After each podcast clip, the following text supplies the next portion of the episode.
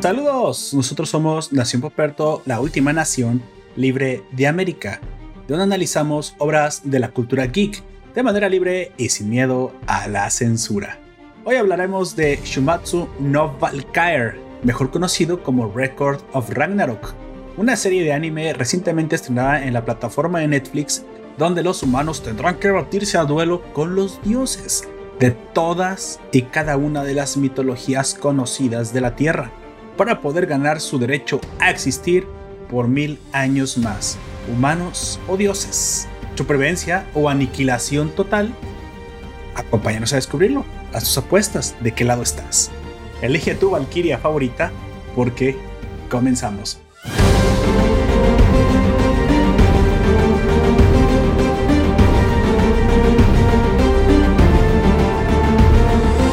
Saludos raza, yo soy Paperto y seré tu anfitrión a lo largo de este podcast. Te recuerdo que estamos transmitiendo en directo por nuestro servidor Discord y Twitch simultáneamente a la, en esta ocasión a las 5.30 pm, aunque solemos empezar a las 5, pero pues hoy nos, nos atrasamos un poquito. Si nos escuchas en el formato podcast y te quieres suscribir al directo, te dejaré el vínculo en la descripción de este audio, ya sea que nos quieras escuchar en Twitch o entrar a nuestro servidor Discord para también interactuar con nosotros directamente en el canal de audio en el cual estamos transmitiendo. El día de hoy, como dije, hablaremos del anime estrenado recientemente en Netflix llamado Record of Ragnarok, una serie de 12 capítulos que obviamente no abarca toda la historia, pero que ya nos deja un muy buen sabor de boca y una entradita de lo que se va a venir en esta historia en un futuro. Así que, pues bueno, quédate para que conozcas los detalles. Para los nuevos ciudadanos de la noción, aquellos que nos tienen eh, pocos de sintonizar, eh, les recuerdo que la estructura de este podcast se va a dividir en dos secciones. La primera, siempre hablaremos de las de la obra, de la obra sin spoilers, de algunas cosas que, como datos técnicos, nuestras opiniones, sin que todavía abordemos la historia principal o spoilers demasiado fuertes.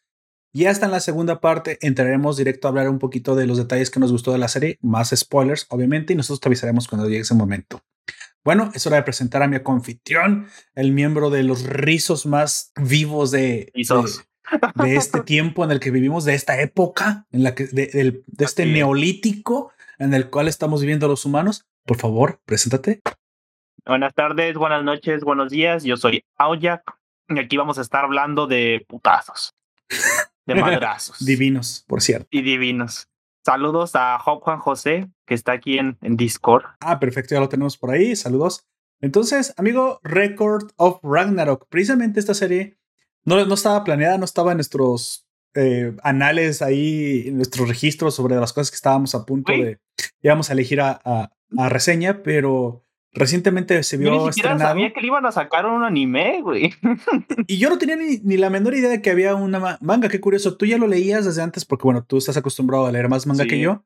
Ya sabías que este manga iba a salir antes de que se estrenara y yo pues ni siquiera conocía la historia, sinceramente, o que, o que existía una historia así. Sí, es que, mira, yo empecé a leerlo porque un vato en un grupo de Jujutsu Kaisen me lo recomendó junto con el de Chainsaw Man. Este, que Chainsaw Man en el mes que viene va a empezar ya. Sí, pero Chainsaw Man ya está, es como una muerte anunciada, güey. O sea, ya sabemos todos que está a punto de salir Chainsaw Man, pero. Yo dije. Shukatsu no Valkyrie era algo extraño, ¿no? O algo de nicho hasta cierto punto. De nicho. y el vato me lo recomendó y dije, y también te recomiendo este que está bastante interesante. Y dije, a ver, y lo empecé a, leer, este, y lo terminé hasta donde estaba en ese punto, que en ese punto creo que apenas estaba terminando la pelea entre Kojiro, creo. así de que, para que eh, también te des cuenta de eso. Y lo dejé así un tiempo. No, no lo seguí leyendo porque me puse a leer otras cosas. Me puse al día en el del héroe del escudo. Me puse al día en el de Boku no Hero Academia. pobrecito Deku. Este, y lo dejé de lado porque pues ese estaba, todavía no salía. Este, y como ya tenía como unos siete u ocho de algunos y en el de Boku no Hero como 20 que no había leído, pues dije, bueno, me pongo al día, güey. Este, y de repente entre esos que estaba leyendo, ya vi en Netflix de repente la, que habían subido el anime y como de, cabrón, iban a subir un anime de esto, iban a hacer un anime de esto. Pues de hecho, en ese tenor nos habla Life in lo tenemos en el, en el chat de Twitch, parece ser. Nos dice saludos, saludos, y nos dice que él ya sabía que eh, se había anunciado el anime. Pero mira, es como el de Tenku Shimpan, duró como dos, tres años, pero nadie sabía cuándo iba a salir. Que se anuncie no significa absolutamente nada. ¿eh? Eh nunca es seguro nada de eso. Eso es como que sí, tenemos ganas de hacer como de repente, pum, se cancela o cosas así, ¿no? Esto, pero así que dijeran, ya, ya, ya se va a salir la siguiente semana, se estrena esto, así como que, y que fuera muy rimbombante. Pues bueno, a mí no me tocó realmente verlo o anunciado como que en lo próximo a estrenar. La verdad es que tampoco me gusta ver esos videos demasiado, estoy un poco ocupado como para estar viendo los videos de Calatras, por ejemplo, en lo próximo que se va a estrenar. No, me interesa sinceramente, y menos porque hay tantas cosas que normalmente le da más atención a lo, a lo que es lo principal. Mejor dicho, no parecía que esto hubiera, fuera a ser uno de los principales animes. a eso me refiero mejor. No que no se fuera a estrenar, de seguro que ya mucha gente que está en el nicho como Life no lo sabía, pero que se escuchara mucho, que se esperara mucho, eh, eh, pues Chainsaw Man, al contrario, ya estoy hypeado, no sé ni siquiera de qué es. Yo creo. Exactamente. Entonces, bueno, eh, yo lo vi con curiosidad el día que se estrenó ahí en la plataforma, que por cierto, ya sabes que trato de darle vueltas y vueltas a ver qué le encuentro, porque últimamente con lo que ha estrenado, sinceramente, Netflix me tiene un poco mm, decepcionado. Pero el anime siempre es bien recibido. Esto sí, no, no voy a ponerle ningún pero. Sin embargo, con la calidad que vi el tráiler del anime, en un principio debo decir que se me hizo dudoso. Dije, mm, no, no parece un anime con muy buena calidad. Es que también el estudio es chiquito, güey. Chiquito y relativamente. Y no, me y no me equivoqué, güey. El anime no tiene buena calidad. Lo que pasa es que es bastante bueno. Su historia está chida. Lo que muestra es, o sea, es interesante. El anime es una basura en el dibujo. O sea, sinceramente, como tú dices, eh, yo eh, fui a ver el estudio también, no ni siquiera lo conocía, pero dije, mm, de cierta manera vamos a dar la oportunidad, porque también si nos ponemos muy estrictos en la calidad, nunca se hubiera estrenado algo como Tenku Shinpan. Recordemos que también en su momento yo critiqué la calidad de Tenku Shinpan, pero de cierta manera supongo que está apostando a, estrenar cosas con una calidad mediana, que nosotros sabemos que nunca van a ser pues los, los grandes hits de la temporada. Aunque con Record of Ragnarok sí supieron haber, sí haber arriesgado un poquito más, ¿eh? Si, uh, le hubieran metido un poquito más los dineros, porque la mera verdad está haciendo bastante ruido, está haciendo bastante boom. Y pues con después del capítulo de Adán, no sabían, güey. La mayoría se puso muy hypeado, ¿no? Sí, yo creo que fue eso, güey, porque como que la, sabían que la gente no lo conocía mucho este manga y los que lo conocían sí la querían ver, pero pues digamos que de un 100% era un 20, 30 los que conocían esto. O sea, algo muy, muy pequeño. Este, y luego, como yo, otro de esos 20, 30, quítale 10 que no sabíamos que iba a salir el anime, güey. Este, y si sabías, no sabías cuándo iba a salir el anime. No sabíamos cuándo iba a salir algunos, ajá. Y cuando ya salió, este, y lo, yo creo que lo hicieron así con una calidad baja para ver qué tan bien pegaba, güey. Y cuando vieron que dio un mazazo en el suelo, pues. Sí. la mera verdad, van a echar más ganas. Yo espero que al menos le metan la calidad que le dieron a Castlevania. Digo, si Castlevania, la tercera temporada que está más mala, es malísima, güey. Como, no sé, güey, más mala que contagiar de COVID a tu abuelita, una cosa así, güey. O sea, si se le dieron a Castlevania la calidad, siendo que digo que la, la cuarta no te digo porque recuperaron el rumbo, pero la tercera fue malísima que no le puedan dar esta, esta oportunidad a Record of Ragnarok. La verdad, ya leyendo el manga y viendo lo que está en el manga, que en esta ocasión me engatusaste para ir a leer el manga, porque yo no suelo leer mangas incompletos. Me culpa. Pero no, no te culpo. La verdad es que estuvo bastante bueno. Ya sabía que no estaba terminado prácticamente desde el, desde el capítulo 1, porque inmediatamente fui a ver el último. Sí. Yo no soy de los que no se A mí no me importa si me spoilean o no. Fui a ver el último episodio del manga para ver más o menos eh, en qué se iba a tornar la historia, por si no acababa de leerlo para la reseña. Y inmediatamente me di cuenta que no iba a terminar. Dije, oh, ok, esto se va a quedar más o menos a la mitad. Y sí, no me equivoqué. Se queda al día de hoy que estamos grabando, junio del 2021. La historia va prácticamente, podrías decir que a la mitad en, en lo que al manga se refiere. ¿Sale? Son, son cuarenta y tantos los que van ahorita impresos. Bueno, eh, emitidos, no sé si los han impreso, pero en el, en el anime se cubre prácticamente la mitad de eso, o sea, como un cuarto. 20 episodios muy, muy bien cubiertos. Eh, Podemos decir el, número de peleas que son. En el anime hay tres y fuera del anime hay otras tres. Y un cachito de la cuarta, la presentación de la cuarta, digamos. Y sí, y en el anime, no, digo, y en el manga no se ha terminado la sexta, pero ya está a punto de terminar. Entonces, eh, sí, más o menos van seis seis combates y tú sabes que, pues bueno, máximo deben ser 13. Si es que se llegan a hacer los 13 combates, que yo, como dije en algún momento, dudo que esos 13 combates lleguen a hacerse completamente, a, lucharse completamente, pero es posible que, que estemos a la mitad de la serie todavía, al menos en lo que al manga se refiere. Nos dice Life in lo importante para mí es el argumento, trama y cómo es contada. No me es gran importancia la animación. En eso voy a disentir. A mí me gusta la historia, pero si me vas a mostrar un anime, se llama anime. ¿Sí? Si no me quedo con el manga. Si es anime, te voy a exigir que una la animación, está mejor que Castlevania, pero lo que le importa, lo que importa en ambas es, la historia. Pero es que no, estoy, completamente, no, estoy, no estoy completamente en desacuerdo, pero si es anime, voy a exigir una buena calidad. Y, es importante para calificar el anime. Para calificar la obra en general, no, porque pues, tú te vas entonces al manga, que es la intención del original del autor, y ahí calificas el manga. Y sí, el manga es insuperable. En esta ocasión, es de las pocas veces que te puedo decir que el manga supera por mucho el anime. Y en cosas tan tontas que la verdad es que no sé por qué esto se lo dejan a, a, Netflix o no sé quién lo, o quién lo, quién lo decidió, como diría Scanor. ¿Por qué está tan censurado, güey? Esto me repatea. No, no, no está mal mostrar un poquito de la crudeza que tiene el manga. Hay, hay en ocasiones en que, el anime, el anime mismo se vuela la barda, güey. Toma la idea original del manga y la vuelve más gráfica. Agradezco cuando esto pasa.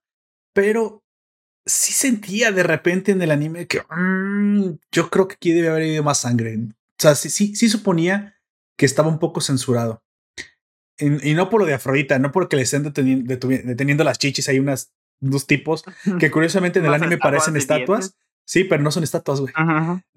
en, el, manga sí son unos vatos que, que, que, se emocionan y todo. Y ahí le mueven las, las ya, ya, sabes que le mueven ahí, ¿no? Este, por emoción, digo, se asustan y también se las mueven. Pero no era por eso, era por la explicitez y la, y la y lo gráfico que es en el manga la gráfica, si vas a decir. no, no dije nada, güey. ¿Tú, tú, no puedes saber lo que voy a decir. ¿Quién eres? ¿Buda? Chan, chan, chan, spoiler. Ah. Bueno, ah, sin contexto completamente, no ni nada que ver, güey. Dice, um, no sé Life a mí mi, no, no es algo que me importa la animación, que es algo en lo que por mí falla un montón Shumatsu no Valkyrie. Ah, bueno, sí, en eso estamos de acuerdo. O sea, la historia es muy buena. Creo que la única razón por la cual está en este, en este Ahorita te doy la palabra. La única razón por la cual estamos hoy reseñando eh, Shimetsu no Valkyrie es precisamente por su historia. Es que está. es, es que, ¿cómo te lo digo? O sea, son madrazos. Obviamente, los shonen nos gustan, pero no cualquier madrazo nos gustan. Y ya hemos visto esto antes, hemos visto infinidad de Fates o clones de Fates.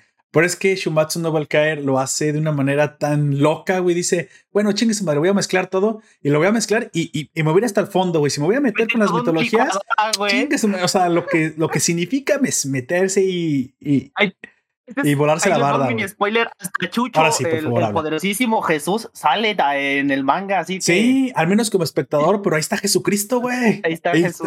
Dije, ¡ah, la madre! El, el Santísimo Chucho. Santísimo, ahí está, yo, este, yo difiero un poco contigo y con la, este, Life Anime. Este, sí, no te voy a decir que es espectacular, pero yo creo que sí van a mejorarla y deberían de mejorarla, pero yo creo que ese como que de repente tiene movimientos extraños y todo eso, yo creo que es como parte del chiste que, que se ve así. En algunas cosas, eh, es que sí, en como, eh, como tú pusiste de ejemplo a Castlevania, este, que Castlevania tiene escenas que se ven hermosas en muchas ocasiones. Este, y eso también puede llegar a pasar, pero con el estilo que, como tú dices, es extraño el estilo en general de Shumetsu no Valkyrie. Y yo creo que más bien es eso. Pero no me refiero al estilo, güey. Sí tiene poca calidad la animación. O sea, te puedes dar cuenta que el color no es, no es Technicolor así de, de 100 pesos, güey. Es de.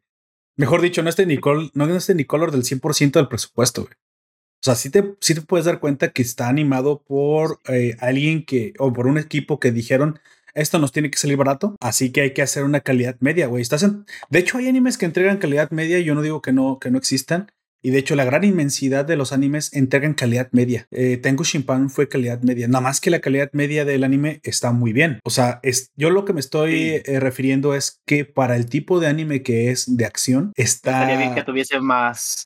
Estaba mucho mejor una animación no, no es por lo que es oscura ni porque es más contemplativa, que también eso puede ser. No, es que ya hay dinero. Se nota que en Castlevania en cada cuadro por segundo hay dinero, güey. Para, una, para un anime que en serio no lo valía.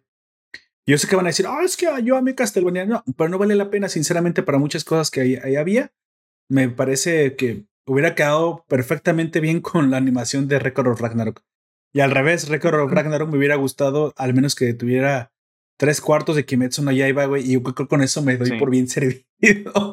De hecho, sí, porque eh, hay un anime, ahorita no recuerdo cómo se llama, pero es, eh, se llama Honda-san. Se le conoce como el anime de Honda-san. Honda Ese es un anime de calidad baja, es súper baja, pero no necesitas una calidad alta para el día a día de un vato que trabaja en una librería. ¿Mm? Por ejemplo. Lo interesante aquí son los personajes, el diseño de personajes, porque Honda-san es un esqueleto y sus compañeros es una. Eh, es creo cómo se llama estos eh, un tengu o cosas así son cosas con máscaras que son muy eh, exageradas y están las personas comprando ahí pero pues tampoco en este caso no necesitas mucho solamente necesitas con lo necesario es la animación es como la de, de Yakuza Amo de casa. ¿Sabes en cuál nos pasó lo mismo en Amazon? Pero a mí me pareció una joya por la historia tan interesante como contaba. Para mí, Kokoku fue una gran serie, aunque su animación precisamente era medio estándar, güey. No era tan alta, pero para lo que tenía que contar y lo, lo, extraño del mundo que planteaba, muy original para mí, a mí me pareció una, una gran historia. También pasa lo mismo con otros seinens que, que solemos ver más en la plataforma de Amazon. No, no así este, la de los vikingos, a esta eh, Vinland Saga, no, esa, esa, esa, serie sí está hermosísima. La van a doblar al español y Lalo Garza es el que está a cargo de ese Ah, la madre, la volvería a ver, güey. La volvería a ver. Tengo bastante, le, tengo bastante fe. Vamos a ver cómo queda. Esperemos que bien. Otra cosa, eh, Kimetsu no, Kimetsu no, iba a decir, Kimetsu no va a caer, güey. ah, caray. me voy a quedar con una sola traducción, güey, porque si no me voy a estar confundiendo. Record of Ragnarok también. porque ya sí lo van a hacer la mayoría. También se atreve a, a reinventar la historia, güey, porque mitológicamente tampoco es que sea tan exacta, güey. No, no es exacto. Sobre todo con Thor, que Thor es el primerísimo que vemos y la historia es más, este, que dicen sobre sus poderes es bastante distinta. Bueno, lo que pasa es que también no vas a atender las libertades que se dio Marvel sobre Loki, güey, porque aquí sí parece más, más apegado al original, pero se, se da la oportunidad de reinterpretar muchas cosas. Donde me di cuenta también que se, bueno, donde especialmente se te das cuenta que se reinterpretan muchas cosas en los humanos. No es que todo lo de Jack the Ripper, todo Jack el Estripador, ni modo que pues lo suponen, güey. Todo eso supuesto. Y también lo de las siete fortunas, también eso, lo, lo que pasa cuando llegamos ahí, también eso es un poco... y recambian muchas personalidades. Por ejemplo, la personalidad. Tienes que suponer que la personalidad de Buda, pues no tiene nada que ver con lo que te muestran en el anime, porque Buda es el, el iluminado, Buda es el, el calmadito, Buda es este, una persona que trascendió toda todo deseo mortal, algo como Gandhi, muy ascético, güey. Y ahí no, güey, ahí estamos viendo ahí, no sé, güey, un John, un John Lennon que anda en drogas, güey. Se la pasa comiendo dulces. Vamos a decir que dulces. Que los dulces tengan algo más, ya es otro pedo, pero está comiendo dulces. Un hedonista total, o sea, eso, eso qué, o sea, no es exactamente lo que tenemos nosotros pensado por, como Buda, ¿no? El que sí me quedó bastante, cuadró bastante con el prejuicio, o mejor dicho, con el prototipo de, de héroe fue Hércules. Este sí me queda, me cuadra perfectamente. el otro que también eh, me, me, calzó bastante porque yo siempre me lo imaginé así, no importa cómo lo plantara, eh, plantearan en, en, los textos, todo así, es a Zeus. De. A Zeus siempre me lo imaginé así como un, un, un adolescente en el cuerpo de un viejo que les hace lo que se le hincha a los putos huevos. No, fíjate, a, mí, a mí ese no me cuadró. Yo, yo siempre pensé que era más bien como todo digno, como Odín. Muy parecido a Odín, de hecho, todo el tiempo muy serio. yo siempre lo vi así, porque el, vato se iba y se acostaba con una morra, se iba y se acostaba con otra, hacía una pendejada aquí, hacía otra pendejada allá, güey. y eso también es así en los mitos, güey. Bueno, la única diferencia es que aquí se emociona además y termina destruyendo cosas muy fácil, y eso sí se nota que en los mitos es como de que se puede controlar un poco más. pues en teoría es el padre del universo, ¿no? Zeus. Lo que, lo que sí me el gustó. Cosmos le dicen en el. Es que más o menos este, tratan de mantener los, los, los, poderes más o menos de la importancia de los dioses. O sea, prácticamente Zeus a falta de Dios, güey. O sea, Dios, el Dios. Del abrahámico. Del abrahámico. del el único Dios, no existe otro, güey. y ahorita, ¡ah! en el comentario, todos los millennials centennials anti, antirreligiosos. A pesar de todas las cosas que has dicho, esa es por la razón por la que nos cancelan, ¿no? De hecho, sería una mamada que esa la razón. Eso sería muy extraño, güey, porque prácticamente la mayoría de los que estarían haciendo raging contra el cristianismo, muy probablemente lo son, güey. Qué curioso. Pero no, yo estoy hablando de, o sea, tú sabes que el Dios Todopoderoso, pues no tiene, ni, ni siquiera sale, güey, porque no, no lo haces calzar, entonces mejor metes a Zeus, que es su versión griega precisamente. Y bueno, de cierta manera. Me que es su versión nórdica. Y que exactamente el dios de todo. Y Shiva, que también es su versión india, pero con los, que sí puedes jugar más. Y ahí tienes a tres Jesucristos, al, al de verdad, güey, que ahí sale. Eh, tienes a, a, Thor, a Thor Jesucristo y también tienes a Hércules Jesucristo, güey, porque son los Cristos hijos, de, hijos del Dios Padre, güey. De Dios. de hecho, si nos ponemos técnicos, este Shiva es el único que podría rivalizar con el poder del abrahámico, porque ese vato literalmente puede destruir el universo. destrucción, claro. Es el único que podría rivalizar, pero como este lo, lo hemos visto, eh, al menos de este lado, lo vemos como un poco más mito o como más creencia en vez de algo que aceptamos como eh, real. Es por eso que pusieron a mejor a También tienen la culpa, güey. Le ponen cuatro brazos y todo así bailarín, güey. Pues ¿quién, ¿quién, se lo va a tomar en serio, güey? Azulito, güey. Aparte, mira, Jesucristo ni siquiera hizo muchas muecas, no habló y todo, pero como lo ponen así todo, todo bondadoso, todo chingón, todo así dices, ah, mira.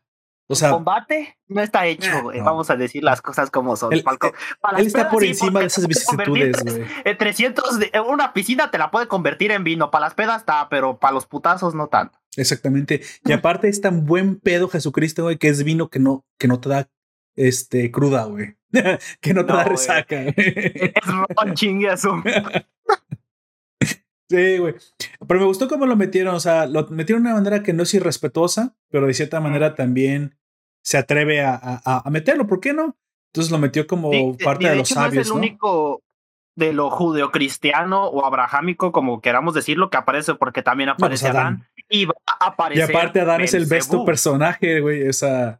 Sí. Todo el mundo quedó así encantado con Adán, güey. Y todavía falta ver qué más aparece, porque cuando aparece un dios, aparecen más de su panteón como apoyándolo y lo mismo contra, con su contrincante humano. Cuando aparezca Belcebú van a aparecer más demonios o más representaciones a este, de lo judeo-cristiano. Sí, ahí tendríamos que meter el judaísmo porque prácticamente eso viene desde allá. Porque ya eso ya, es, ya está más junto. Pero no, yo creo que para no meter a Lucifer, también este autor quiso como que meter algo nuevo te das cuenta que aún así tenía que meter algunas cosas que eran de cajón, güey. Thor, los más poderosos. El martillo. Pero me gustó que entre incluso otros héroes y héroes humanos eh, dibujó por primera vez cosas que, aunque algunas repiten con Fate y otros, otros animes no se habían hecho referencias a estos, güey, todavía. Entonces, por ejemplo, y, y, otros, y otros héroes más desconociditos como Sasaki Kojiro y el Ubu, que es el primerísimo que vemos. Yo, yo no sé si por lo, la cerrazón. Yo ya, lo yo ya conocía la figura del Ubu hace mucho tiempo, porque no me acuerdo eh, exactamente. tampoco es muy popular, güey. Tampoco es muy popular. O sea, se atrevió como a meter figuras un poco diferentes. Y estuvo chido porque también se le dio la libertad de crearse los pasados, ¿no? Que seguramente tampoco vivió así ni, ni, ni, ni fueron este, las, la, la, historia correcta o la historia tal cual como fue, pero me, me gusta lo, lo, calza con su, con su mitología. Yo al principio tenía mis dudas acerca de cómo se desarrollan las, los combates. Para los que no lo han visto, este anime, a mitad del combate se comienzan a hablar de las historias personales de cada uno de los oponentes. Es que un combate, un combate dure más de seis capítulos, como cuatro o cinco capítulos. Es muy largo cada combate. Prácticamente. Pero luego te dicen una tarjetita, el, duró, el combate duró 10 minutos, güey. Mm. Verga, qué pedo. Y para, media hora. Para mí en el mundo real, sí, güey, fue media hora o más a veces, güey. Sí, es bastante, es bastante largo. otra cosa. ¿Quién sí me habría gustado mucho que saliera, güey? Antes de que continuemos a Maui. ¿Quién chingos es Maui? el de el que sale en Moana, güey. El que sale es la roca. Pero yo he investigado un poco más específicamente sobre este héroe. Porque no es un eh, no es un semidios, güey. Es un humano eh, es una subraza de los humanos, por así decirlo, que sí es un poco más poderoso que nosotros, como los otros humanos, pero sigue siendo un humano, güey. Y el vato literalmente se agarró a vergazos al sol, la estrella madre de nuestro sistema solar, se lo agarró a putazos con las manos desnudas y lo aplacó. O sea, esto habría sido bastante interesante de ver. Y entre eso y todas sus habilidades que se puede convertir en cualquier animal, el anzuelo que tiene que puede utilizar tanto para conseguir alimento y pelear, me habría gustado mucho que saliera él, güey. De la cultura polinesia, ¿no? Tú dices. De la cultura polinesia. Y eh, entre investigaciones y cosas que he visto, yo lo considero como el héroe más poderoso que existe. O sea, el, único que estaría por eh, llegarle al nivel sería Hércules, que es un héroe que se convierte en humano, porque ese vato literalmente movió dos continentes porque quería pasar por ahí con su barquito. Claro. Pero pues este vato se agarró a madrazos al sol. No creo que no haya ningún otro héroe que se haya agarrado a madrazos al sol con la mano desnuda. Bueno, es que nunca ponen al sol tan débil, güey. O sea, en la cultura nórdica Fenrir se come el sol, pero pues Fenrir es un una fuerza naturaleza, güey, es otra cosa. Sí. Y aquí es un humano, güey. Es un humano con ciertas capacidades especiales, pero sigue siendo un humano, güey.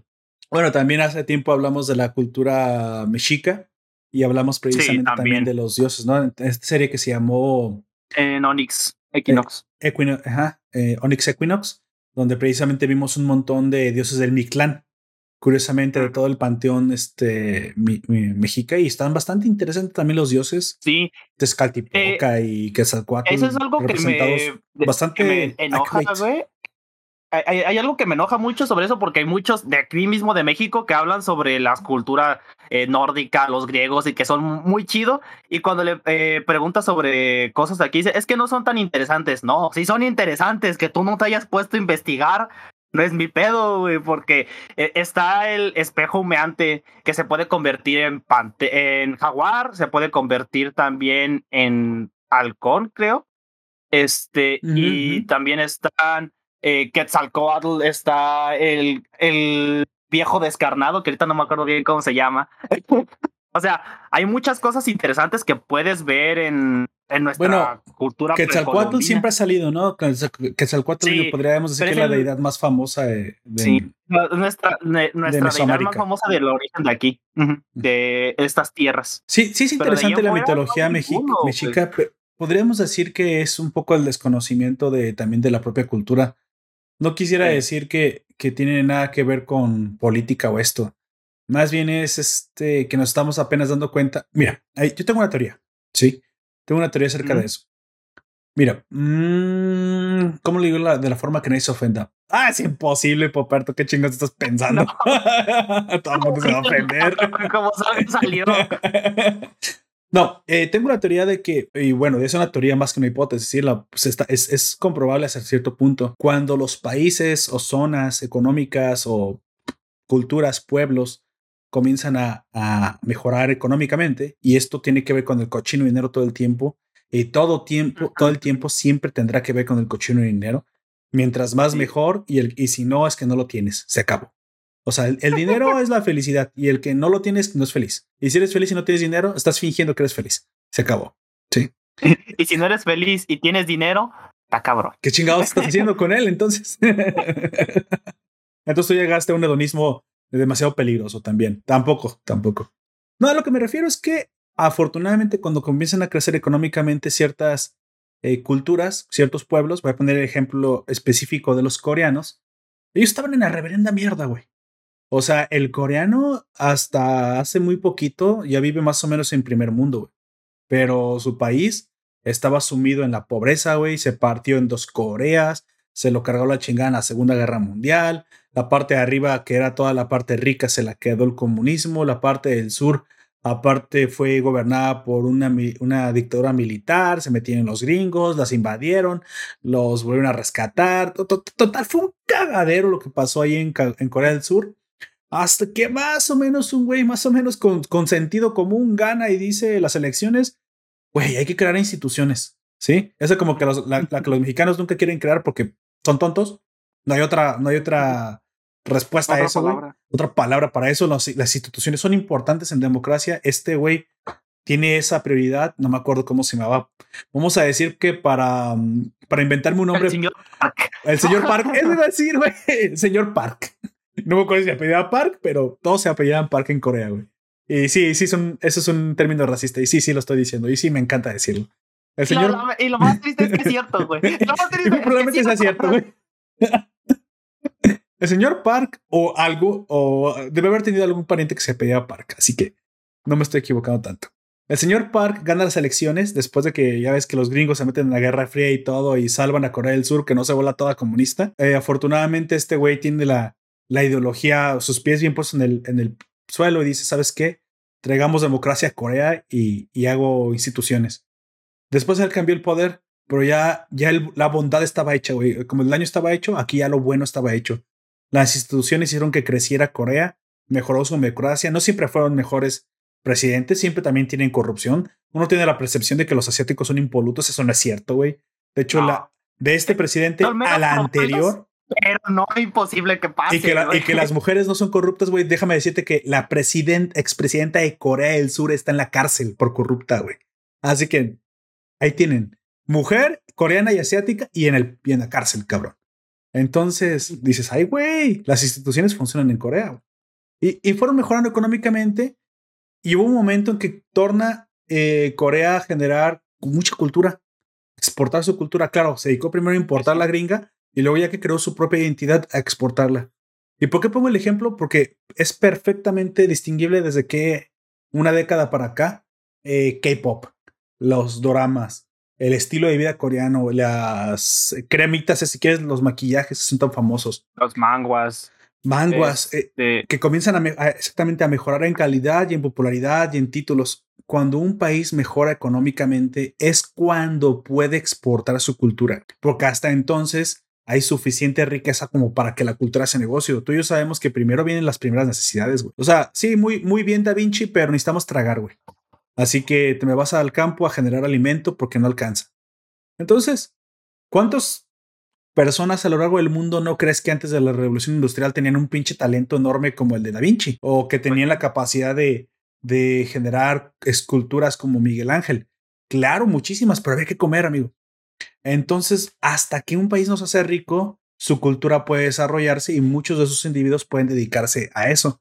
Hasta antes lo siento todos a, generar comida. Afortunadamente, eso ha pasado a muchos países a lo largo del tiempo y a muchos en muchas latitudes. A México no es que no le haya pasado eso, relativamente bien le pasó en los últimos años que tuvimos este un poquito más de institucionalismo, pero como somos dados a cagarla, güey, a meter la pata, de hace desde Peña Nieto para acá que votamos por el anti anticonstitucionalismo, pues no ha mejorado nuestra cultura al ritmo que otros países sí lo han hecho. No decir que no no quiere decir que no la tengamos y muy probablemente muchos de nosotros la conocemos o al menos la conocemos levemente, pero de ahí a generar obras basadas en esta cultura antigua que podemos escarbar y exportarla, pues necesitas que, que sea un país ya cercano más al, más cercano al primer mundo, ¿no? Para que eso suceda. Porque si no, pues vienen las actividades económicas primarias, secundarias, terciarias, y hasta que no tienes todo más o menos bien, llega la cuaternaria o quinta, yo creo, de quinto lugar, que es la cultura y el arte. Es triste decirlo así, pero ese es el, ese es el lugar que tienen. Sí, sinceramente, un país que no, que no tiene un sustento económico básico, industrializado y fuerte, no puede generar cultura al ritmo que otros pueden generar. Entonces, bueno, hasta entonces exportaremos nuestro Big Clan, güey. Hasta entonces. Pero bueno, quieren una probadita, los que no lo han visto, los que no lo han escuchado nunca, ahí está una serie que la verdad, es que dibuja bastante bien, que, se, que aunque el dibujo está, estaba mejor que Record of Ragnarok, sinceramente, está mucho más decente, aún así sí, no, lo a- eh, no está tan caro el dibujo, aún así está bastante, se atreve a bastante explicitez, supongo que esa sería la forma, es bastante adulta. Una, una situación que ajusta muy bien con los sanguinarios que eran los pueblos indígenas de México, porque seamos sinceros, el mito del buen salvaje no existe, güey. Eran unos hijos de puta, güey. Sacrificaban ahí nomás porque, oye, güey, eh, está nublado. Va, sacrifica a esa morra virgen doncella que va pasando ahí, igual se quita lo nublado ahorita. Güey, pero Hay es una que vida. despeñarla. Hay que despeñarla, güey. Es- Cabrón, es una vida. Bueno, así de, así de poco respeto le tienen la vida a las culturas indígenas de México y no nos hagamos tontos con eso. Eran muy sanguinarios y, y a, todo lo, a todo le veían que necesitaba sacrificios humanos. Por eso cuando llega Cortés, pues no les es difícil convencer a los que no estaban de acuerdo con eso, güey. Dices, oye, no mames. Ya sé, o te unes conmigo, que a lo mejor te doy un lugar donde dormir, o con ese güey que te va a aventar de una acantilado. Pues sí, güey. La, la, lección era fácil, cabrón. Así a, Cortés, a ver, ¿me estás diciendo que ustedes son más numerosos, pero que le tienen miedo a esos güeyes? ¿Y por qué nunca los han atacado? No, pues es que nos espeñan, nos utilizan de, de, cimientos, nos desayunan, nos hacen carnitas, güey. Mejor me voy, dice. Sí, güey. Dice, pues mejor me voy. ¿Te imaginas, güey? el, pozole, güey, se hacía de gente. yo, ¿qué? Pozole es delicioso. Aunque si hiciera de gente, no sería una mala idea. No, no, sí, güey, no, caníbal, no, guacala. Sí he pensado, ¿sabremos ricos? Yo creo que sí. Y yo soy muy carnívoro, pero convertirse otro humano es otro pedo, ¿no?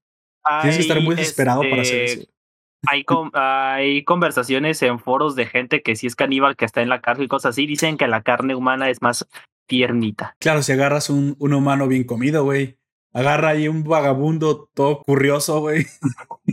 Va a estar todo. Va a estar toda dura, va a ser como carne seca, güey. Sí, güey, es, como todo animal, güey. Agarras un animal de, de, buena crianza, pues va a estar delicioso. Agarras ahí un animal enfermo, seco, y va a estar de la chingada. Bueno, ya, después de nuestro clasismo de hoy, eh, vamos a seguir, por favor. Este, me encanta el clasismo, güey. Bueno, vamos a seguir.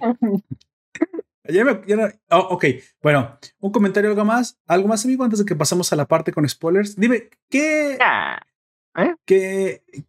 pues sí, te iba a preguntar qué, qué, piensas de la animación, pero ya me dijiste, entonces, no, ya. Vamos, vamos a hablar de los chingados, que es lo importante en esta serie. Bueno, así es. Para los que no han visto esa serie, para los que no saben nada acerca de Record of Ragnarok, les recuerdo que pues esta serie la pueden poder encontrar en, en, en Netflix, tiene 12 capítulos hasta ahorita. Eh, de una vez aprovecho precisamente para decir los datos técnicos, que eso sí los podemos decir ahorita. Esta serie eh, fue escrita por, el, su manga fue escrita por Takumi Fukui y Shinji Omemura y fue listado por Chika, Chika Aji. ¿Sabrá quién es? No sé quién es, si era hombre o mujer, no lo sé.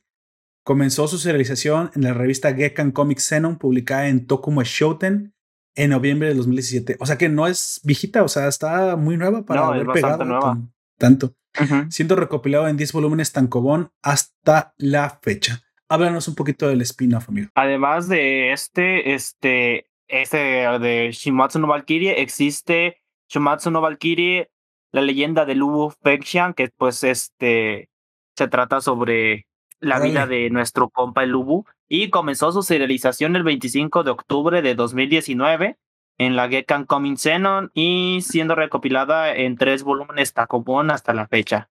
Y pues la adaptación al anime por Grafínica se estrenó el 17 de junio de este año en Netflix. La semana casi pasada antepasada.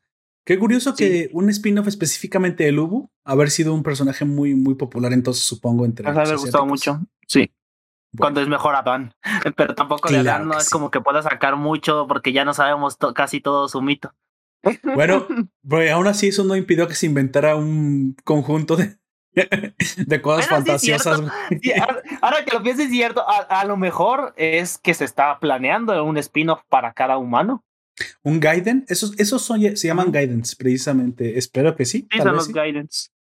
Bueno, Adán Antiguo está. Curiosamente, eso nos recuerda a cómo nosotros siempre buscamos la figura del patriarcado, ¿verdad? bueno, vamos a continuar a la parte con spoilers, así que la mejor batalla entre, curiosamente, aunque dice Valhalla y Ragnarok en el, en el, bueno, no dice Valhalla, ¿verdad? Yo soy el que dije esa palabra. Dice Ragnarok en el título, se trata precisamente prácticamente un torneo tipo Fate entre humanos y dioses por la supervivencia de los humanos. Así que, pues bueno, ya si tú deseas verla, eh, puedes volver a, escuchar este podcast o te puedes quedar con nosotros y vamos a hablar, pero sí, con spoilers de acerca de los detalles de las peleas y de, lo que pensamos acerca de ellas. Así que sobre advertencia, no hay engaño. No hay engaño.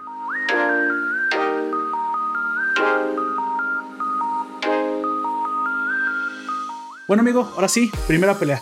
Comienza. Tú comienza tú. ¿Qué te pareció? ¿O quieres que comience yo? Eh, por mí está bien. Este, pues la primera es de Lubu versus Thor y a Lubu le está ayudando Rangdris, que es la rompescudos. Así es, la este, rompescudos. Se me hizo bien triste. ¿Tú conoces a Lubu? ¿Tú conocías a Lubu? ¿Sabías que era un héroe chino no siquiera? Mucho, este, no mucho. Eh, sí se, he visto cositas sobre China, pero es sobre todo del viaje al oeste, con Wukong, y, mm. el, monje que, lo, al que le, ayuda. Yo vi Dragon Ball cuenta, güey. pues técnicamente sí, porque de ahí está basado, pero nomás eh, lo único que está basado un poco más es de cuando está más chiquito, cuando es niño.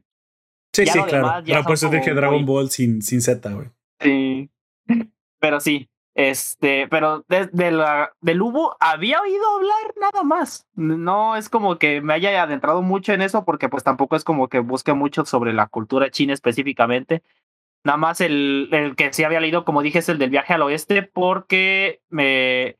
No me acuerdo de dónde había escuchado que. No, no era de Dragon Ball. O sea, yo ya sabía que venía de ahí. Pero alguien me había comentado algo que este pinche chango era el más pro entre todos los pros y yo me quedé, nah. Sí, eh, el, y me puse a leerlo y me di cuenta de que el vato, antes de convertirse en el, eh, en el como semidios, por así decirlo, el vato ya sabía todas las artes marciales de todo el mundo, aprendidas como en una semana o dos, el güey. Está muy roto el pinche chango, güey. El, el Ubu, tú estás hablando del Ubu. O no, de Wukong. No, no, no, no, de Wukong, de ah, Wukong. Y, y pues. Eh, ¿Sabes qué es lo que pienso? Antes de que continúes, ¿sabes por qué no sabemos tanto de la cultura china? Eh, porque fue destruida por el comunismo, güey. Sí. Esa es la razón, exactamente es esa. No, Poperto, te estás diciendo es que son muy cerrados. No, no, no, no, no. Fue destruida, güey.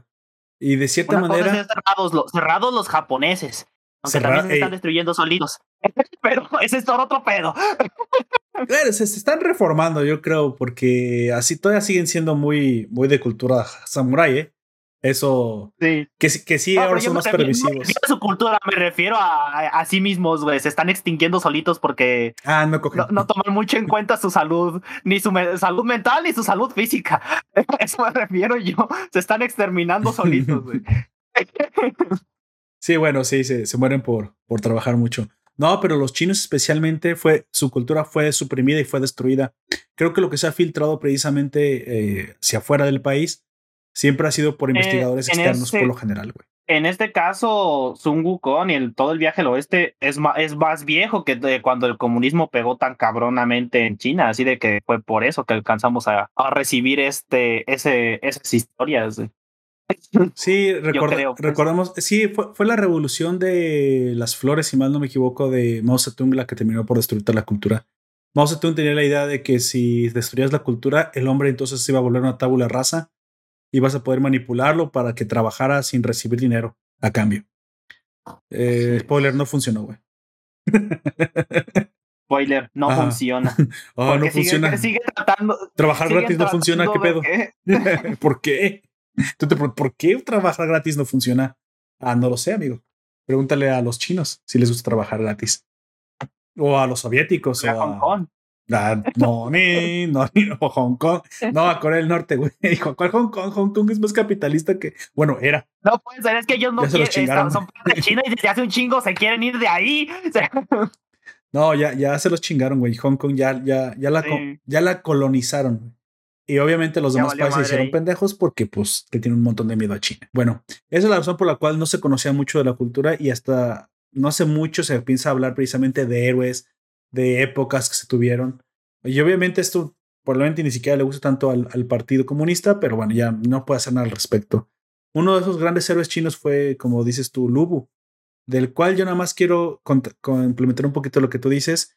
Vivió en la época de los tres reinos cuando había tres reyes o tres gobernantes, tres facciones en China. No, ahí no eran shoguns. Ahí eran literalmente emperadores. Ah, sí, cierto. El shogun solamente es una figura japonesa. Japonesa, y, ya me y obviamente de estos tres reinos, de estos tres imperios en los que se había partido China, porque bueno, la familia real tuvo varios hijos y cada hijo quiere su parte, pero luego se pelean y luego una conquista la otra. Pues bueno, en una de esas, Lubu fue precisamente parte de la guerra de unificación china. Entonces, por eso se dice que los tres reinos, porque cuando yo escuché esto, no especifican bien a qué se refiere con los tres reinos. Y son los tres reinos en los que estaba partido China. en época de que vivió Lubo en el 1200 por ahí, creo que 1300, y no que se esté refiriendo a, no sé, al, cielo, al mar y el agua o cosas así, ¿eh? Nada más específico eso. Pues sí. Y pues vemos su pelea. Eh, nos cuentan un poco de su historia y este vato se me hizo, eh, se me hizo como un símil con Saitama, güey. ¿Saitama? Sí. Porque el vato. ¿Por, qué, ¿No es, pelón? No, eh, Lubu se dejó matar porque el vato se había aburrido porque no había nadie que les equiparara su fuerza, güey. Ah, sí, no. porque no se entretenía, güey. Esa fue la razón por la que aburrido, lo mataron. Sí. y pues Saitama, ¿qué es lo que le pasa al güey? Pues está todo aburrido porque nadie le puede hacer dar batalla. Cale, Saitama se va a terminar suicidando. Mierda. Spoiler. No es cierto, no sé qué, no, no, no es un spoiler canon solamente es una teoría loca de alguien como yo. Yo creo que el hijo, el hijo del número uno, ¿no? Tal vez el hijo de Blast. No, olvídalo, así sí es un spoiler, mejor continúa. Ah, bueno, el hijo de eh, Blast. Y él se enfrenta a nuestro nórdico favorito, nuestro nórdico que se vistió de novia. y esta vez sí parece hombrecito. Y esta vez sí. Este, el poderoso Thor. De hecho, a mí, eso es algo de lo que yo, es algo de lo que me quejé de eh, con Marvel, porque se supone que Thor es pelirrojo. En todos pinches lados dice que es pelirrojo y, allá es rubio. Pues ya sabes que tenían que poner a. ¿Sabes, güey? Le pudieron pintar, pintar, el cabello de rojo. Oye, ¿y por qué se molestan tanto de que sexualicen a las mujeres y este güey lo sacan exclusivamente precisamente porque está bien nomado? ¿Ah? ¿Que no hay igualdad? Ay, Poperto, obviamente no.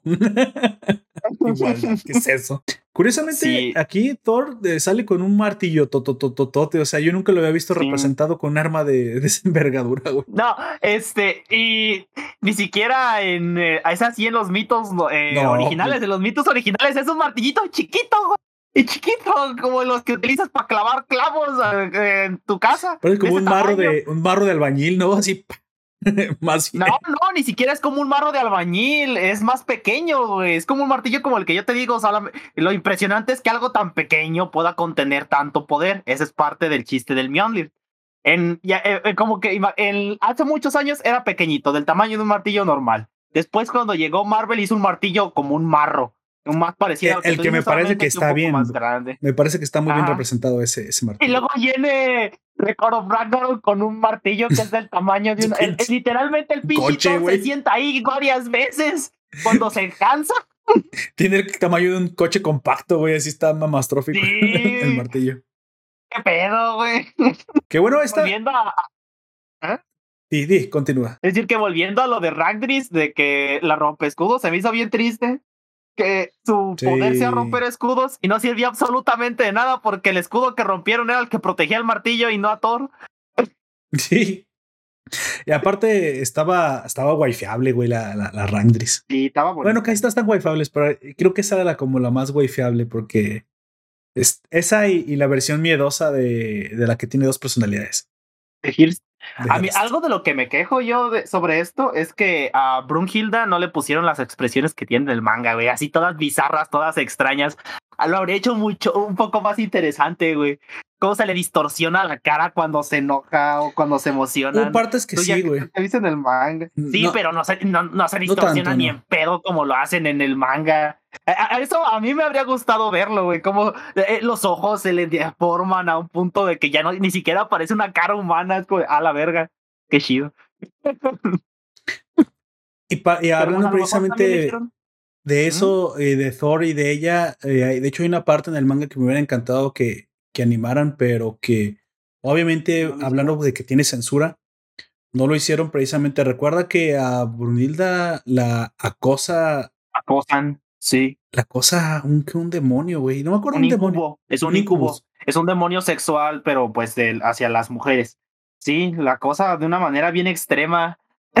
Pero lo hace pedazos, güey. Thor así lo hace explotar literalmente, sus tripas las hace explotar. Y no sé por qué no lo ponen. Eso hubiera estado excelente para presentar sí, sí, sí. el impacto del primer dios. No sé si es parte de la agenda de Netflix, lo que no, no sé, espero que no. Me parece más bien que es parte precisamente de la censura que trae para, que no que sea un shonen. Ajá, Y no se en una clasificación mayor. Sí, güey. Pero qué, qué lamentable, güey, porque ese tipo de escenas. Y a ver qué pasa con Taemon, porque cuando nos presentan a Taemon, el vato está en una orgía. Ah, sí, de seguro no vamos a ver ni madres, güey, olvídate. No, eso no lo vamos a ver, ni en pedos lo vas a Ni en ver. pedo, güey. El vato es. Y aparte, eh, si viste bien. Daimon es furro. No es furro, güey. Es, es estándar. Le dio a todo lo que se movía. Entre eso, había un furro, güey. Había Una furra. furras. Sí, güey, pero No, no. había, no. una- había tres. Una que era como una loba, otra que era como una serpiente, y había otra que era también como un ave o, eh, o algo así. Sí, pero ese es estándar, güey. O sea, es que este güey le dio todo lo que era femenino ahí. Se acostó con, con, con 30 a la vez y a, todo- y a todas las dejó satisfechas. Curiosamente, yo no, no me cuadraba ninguno de los héroes con eso, güey. Dije, ¿qui- qui- qui- ¿quién podrá ser que esté haciendo eso? Y la mera verdad es él era mi desconocimiento, pero tampoco hubiera pensado que era un luchador de sumo, güey. Y es que para No, mí el. De luchador de, hecho, sumo no se ve De así. todos, Está de inventado. güey. todos los que están aquí, este, ni a, a- ni a Raiden ni a Kojiro son los únicos que yo no conocía. Este, así de nada, de nada, que fueron nada. completamente nuevos para mí. Estos fueron los únicos nuevos, güey. Yo conocía a Musashi, güey, pero no conocía al otro, güey. O sea, Musashi sí, sí es Sí, famoso. Musashi, güey. yo- sí, Musashi es muy famoso, pero Kojiro es como, ah, cabrón, ya ese güey, lo conoce. Bueno, cuando le estaban presentando como les eh, ya había salido pues en el manga y todo eso pero cuando este hablaron si ves que antes de eso salen como un rápido de todos los que van a aparecer o algo así yo quedé y ese güey quién es y, y lo dejé así y ya cuando vi que Musashi estaba ahí como de a la verga entonces sí es alguien importante pero es, el que derrota, güey. Entonces, güey, ¿qué chingo se Sí. acuerda del perdedor? sí, Pero supuestamente era también maestro de una gran escuela y bla, bla, tenía su historia, ¿no?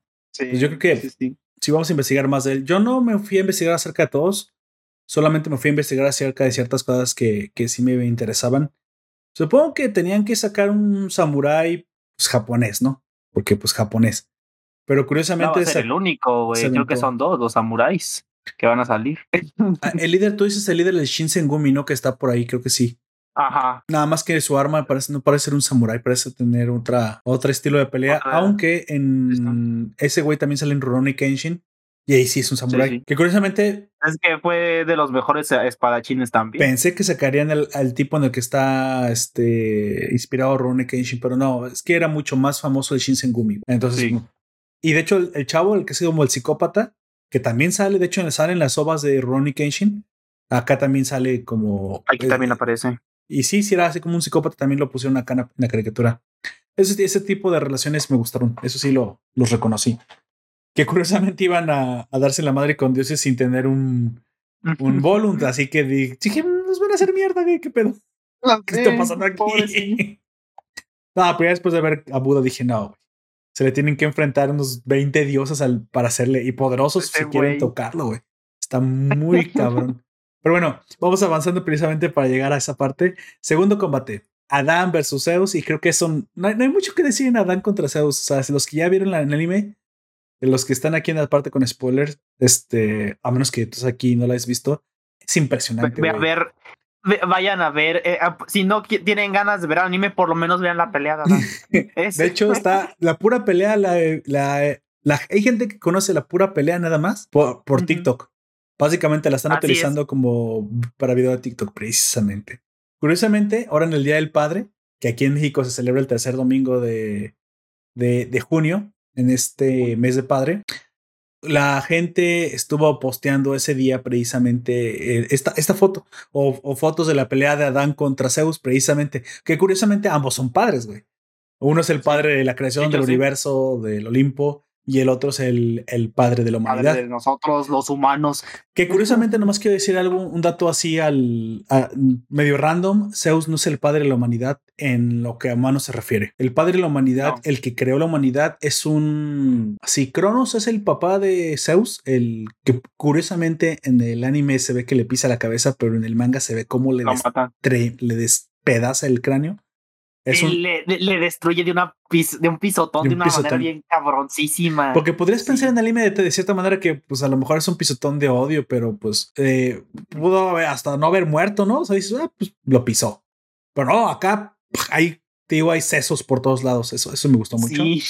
Este titán, obviamente también eran 12 titánides, tiene un hermano llamado Yapetos. Y Yapetos, no me acuerdo bien qué representa, pero es el que es en su línea evolutiva, es el creador de la humanidad, curiosamente, sí, es él. Y, y también en la cultura griega hay varias generaciones de humanos que también las destruyen y las vuelven a hacer. Y se supone que nosotros seríamos la tercera, si no mal recuerdo. Creo que sí. Somos la tercera. Es que todo esto. Que todo esto, la que debió haber salido al quite por nosotros era Atena, ¿eh? Yo en un principio pensé que Brunilda era Atena, güey. Cuando, no sabía absolutamente nada de este anime. Cuando vi esa que reclamó y vi su vestido, que de hecho, no sé si tiene la voz de Saori Kido en. Igual no, ya, igual mi cabeza me está jugando una mala pasada. Pero la, la forma de vestir, la, la, los, los, cabellos, dije, güey, ¿esto es Atena? Dije, pues a huevo, ¿no? Pues es, es, la que siempre sale en defensa de nosotros. Sí. Eh, y, la cosa que no, pues. A lo mejor es, uh, me tachas de feminista por lo que voy a decir, pero me habría gustado que salieran más diosas en general. No nada más. un chingo de diosas. Ah, ok, ok. ¿Pero tú dices peleando? No, me refiero. No, no peleando, sino que salgan eh, bien, porque está. Es, eh, o como que tengan más participación, porque salió nomás la chichona esta de Afrodita y ya, es la que tiene más participación de todas. Me habría gustado que, como tú dices, que saliera Atena, que saliera Hera, este, que saliera Freya, que es la esposa de Odín. Eh, oh, ya. No sé, me habría gustado ver más, eh, porque a mí me gusta pues mucho todo esto en general de la mitología y hay cosas muy interesantes. Este...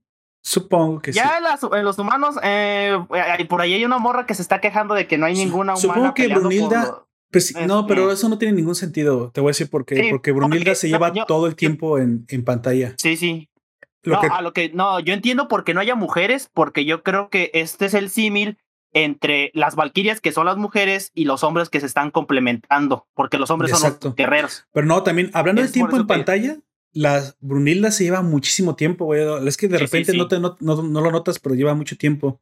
A lo mejor pueden haber sacado menos a Brunilda y más otras diosas, pero es que en definitiva, ¿quién se pone a ver eso, güey? Yo no siquiera lo había notado, güey. No, yo sí, porque, por ejemplo, como tú dices, Atena, yo sí esperaba verla, güey. De, verdad, hecho, sí yo sale. esperaba verla. Sí sale, güey, pero no sale como tú piensas que debe salir. Atena sale en unos momentos cuando salen los, los 12 olímpicos. Y ahí está Atena, güey. Nada más, pero nada más sale su silueta. No, no, sí sale ella dibujada, nomás que es en el manga, no en el anime. Sale, en el manga sale dibujada Atena, pero es, es que no está no están los golpes. De hecho, pues, hay muchos que no están de todo el panteón, güey. Antes de que sacaron las tres esposas de Shiva y los más principales, son 1116 dioses, nada más. Sí, ahí sí, en el hinduismo, por eso del hinduismo no tengo ningún, ninguna queja, güey. del hinduismo no tengo ninguna queja porque ahí sé que, cada, prácticamente cada aspecto del universo tiene un dios, así de que eso es otro pedo. Eso ya no, eh, no quiero meterme en eso, pero, este, por ejemplo, Freya, a mí sí me. Eh, Freya y Atenas son las que a mí de verdad, de verdad me habría gustado ver que tuvieran este protagonismo, güey. Bueno, esto no, ha terminado, amigo. Quién sabe para. Bueno, sí. Todavía no se termina. Pero pues, no sé, yo ya esperaba un poco más, sobre todo de ellas dos. Es que los combates tenían que ser. Eh, tú sabes que los japoneses no, no se detragan el feminismo, güey, no les interesa. Y muy, entiendo que para el autor ya se está complementando hombre-mujer con las valquirias y los héroes. Sí, sí. Así que pues bueno, es que son los guerreros más fuertes de la humanidad. Y seamos sinceros, la única mujer que puedes poner ahí, güey, es este Juana de Arco. ¿Quién más vas a poner? O sea, para, para que equilibre un poder como que te están mostrando que son golpes así a lo, a lo bestia. Si hubieras puesto héroes o heroínas que tuvieran poderes por su nacimiento, bueno, pues te hubiera hecho que ahí está Fate, güey. Y Fate, eh, al contrario, ahí, ahí, se carga casi más mujeres, ¿no? Mm, no, no sé, güey. O sea, si alguien está diciendo en las redes sociales eso, supongo que es una feminista. Simplemente haz lo que se hace con todo, con todas las feministas, güey. Hay un botoncito que tiene forma de X allá. Ignorar. Exacto. Ahí le picas y ya, se acabó. es que no tiene sentido, güey. Por eso digo, de parte de los humanos, da un poco igual porque ya se están complementando con las, con las valquirias, güey. Exactamente. Que curiosamente, ya, ya lo diríamos. Eh, bueno, las Valkyrias están dándole su poder a los humanos. Esa es la, única razón por la cual los humanos en teoría pueden pelear contra los dioses. Sí. O al menos tú que has visto el anime, chale, eso te lo tendremos que spoilear, pero eso es lo que tú crees. Y sí, si eso está pasando. El Volund es la el ritual en el que una Valkyria y un humano se unen, que curiosamente no te lo dejan demasiado claro en el, en el anime, o al menos yo lo, yo lo sentí así. Aunque en el manga me lo dejaron más claro que se unen en alma y poder. Así que el poder de la semidiosa también lo está utilizando. O sea que en teoría sí es más resistente un humano, un poco más fuerte. O sea, no nada más es el arma, güey. Y todavía explica te vuelves más fuerte. incluso de dónde viene cuando aparece Buda, porque Buda es la que les, el que les enseña esa técnica. Exactamente. Pero por así es la fusión de, de ambas almas. O sea, de alguna manera, el humano pasa a ser un semidios y ya con el arma pues se complementa cuando pelea contra el dios. Así que lo que nunca vieron venir los dioses es que iban a pelear en igualdad de condiciones. Sí, claro. Y eso lo vemos desde la primera cuando la lanza que es Rangdrist detiene el martillo de Thor como si nada y, y, todos, ¿qué verga? ¿Qué está pasando? lo que sí no tenemos es la misma resistencia porque ni las valquirias lo tendrían. Es como, es como si literalmente una valquiria estuviera peleando contra un dios, güey. La valquiria sí es poderosa, pero sigue siendo solo mitad humana y mitad dios. Así que de cierta manera se, se, complementa. Y eso te lo demuestran, pues en la pelea de Dante queda perfecto porque dices, ¿de dónde salen los poderes, güey? ¿Cómo es que se los inventan? Y los poderes muy probablemente nacen también con la fusión de la Valquiria. O sea, esa como magia que no viven los humanos. Nace también de esa fusión. yo creo que más bien Adán es la excepción y es por eso que nos damos cuenta. Porque Adán, el, el, su poder, el poder de los ojos sí es un poder que le dan desde su creación. Ah, bueno, pero todos tienen poderes. ¿Te diste cuenta? Es que todos tienen poderes, güey. Sí, sí, sí, pero es a lo que me refiero. Eh, Adán sería la única excepción que tiene poderes desde su creación, pero todos los demás, si no estuviesen con la Valquiria, que si no tuviesen el bono, no tendrían este los poderes. Pues. Oh, sí, es cierto. Si te das cuenta que Adán tiene un poder divino que no concuerda absoluta. De hecho, es un hoyo argumental, porque ese poder no lo tendría que tener desde antes del combate. Supuestamente era un humano normal, ¿no? A menos que te quedes con la descripción de que es copia Dios de Dios. lo hizo a su semejanza, entonces él puede copiar lo que hacen los dioses, así de que pues mm. eso se justifica ahí, pero también es como de ¿y por qué si él es nuestro papá, por qué no todos Porque no tenemos poderes. sí. Algo pasa. Bueno, a lo mejor se podría decir que con las extinciones que se pudieran decir, de hecho, masivas, que se dice como el, el diluvio o cosas, eh, entre otras cosas que hayan pasado, a lo mejor entre esas cosas les quitaron los genes a algunos y se perdió ese poder. O, el poder lo tienes en el Edén. Podrías decir que también mientras estaba en el Edén tenías bajo esa lógica, su esposa, bueno, su esposa no, pero sus hijos sí deberían de tenerlo porque su pues esposa pues no fue creada como imagen y semejanza ella tiene otras habilidades como el que los animales se, puedan, se puedan querer de una manera más efectiva, si no mal recuerdo, algo así. En el eh, güey, eso es otra En el manga es casi igual que güey, Es casi hentai, güey. sí. Y acá, aunque si te soy honesto, güey, me gusta más cómo se, eh, no porque es por censura que nada, sino que me gusta más como su silueta un poco más eh, estilizada, no sé cómo decirlo, con los pechos más pequeños que como los tiene en el anime, güey. Me gusta más cómo se ve así. La otra se me hace como exagerada. Afrodita te la paso porque pues es una diosa y tiene que ser lo más top, en lo más top siempre. Pero con Eva es como de, me gusta más cómo se ve así, sin, sin tanta voluptuosidad, güey. en mi opinión. Bueno, eh, ahí, ahí, estamos completamente en las antípodas del pensamiento. A mí me parece, me gustan chichis grandes. Bueno, ya avancemos. Tiene poder ser rubio, memista y que no se le congele el culo, dice el anime. Oye, por cierto, sí, siempre anda en, rato y en pelotas. bueno, ese, eh, eh, Adam fue una, aparte un muy buen combate, un combate que mm, creo que aquí fue donde la mayoría de nosotros, no sé si no estábamos convencidos de ver esta serie y nos convencimos. Es obviamente un manejo del, del drama, de la acción de los sentimientos también lo hace bastante bien el autor. El autor te sabe despertar esa empatía también por el humano que está peleando. De cierta manera, él sabe que lo que está presentándote es un conjunto de puras mamadas.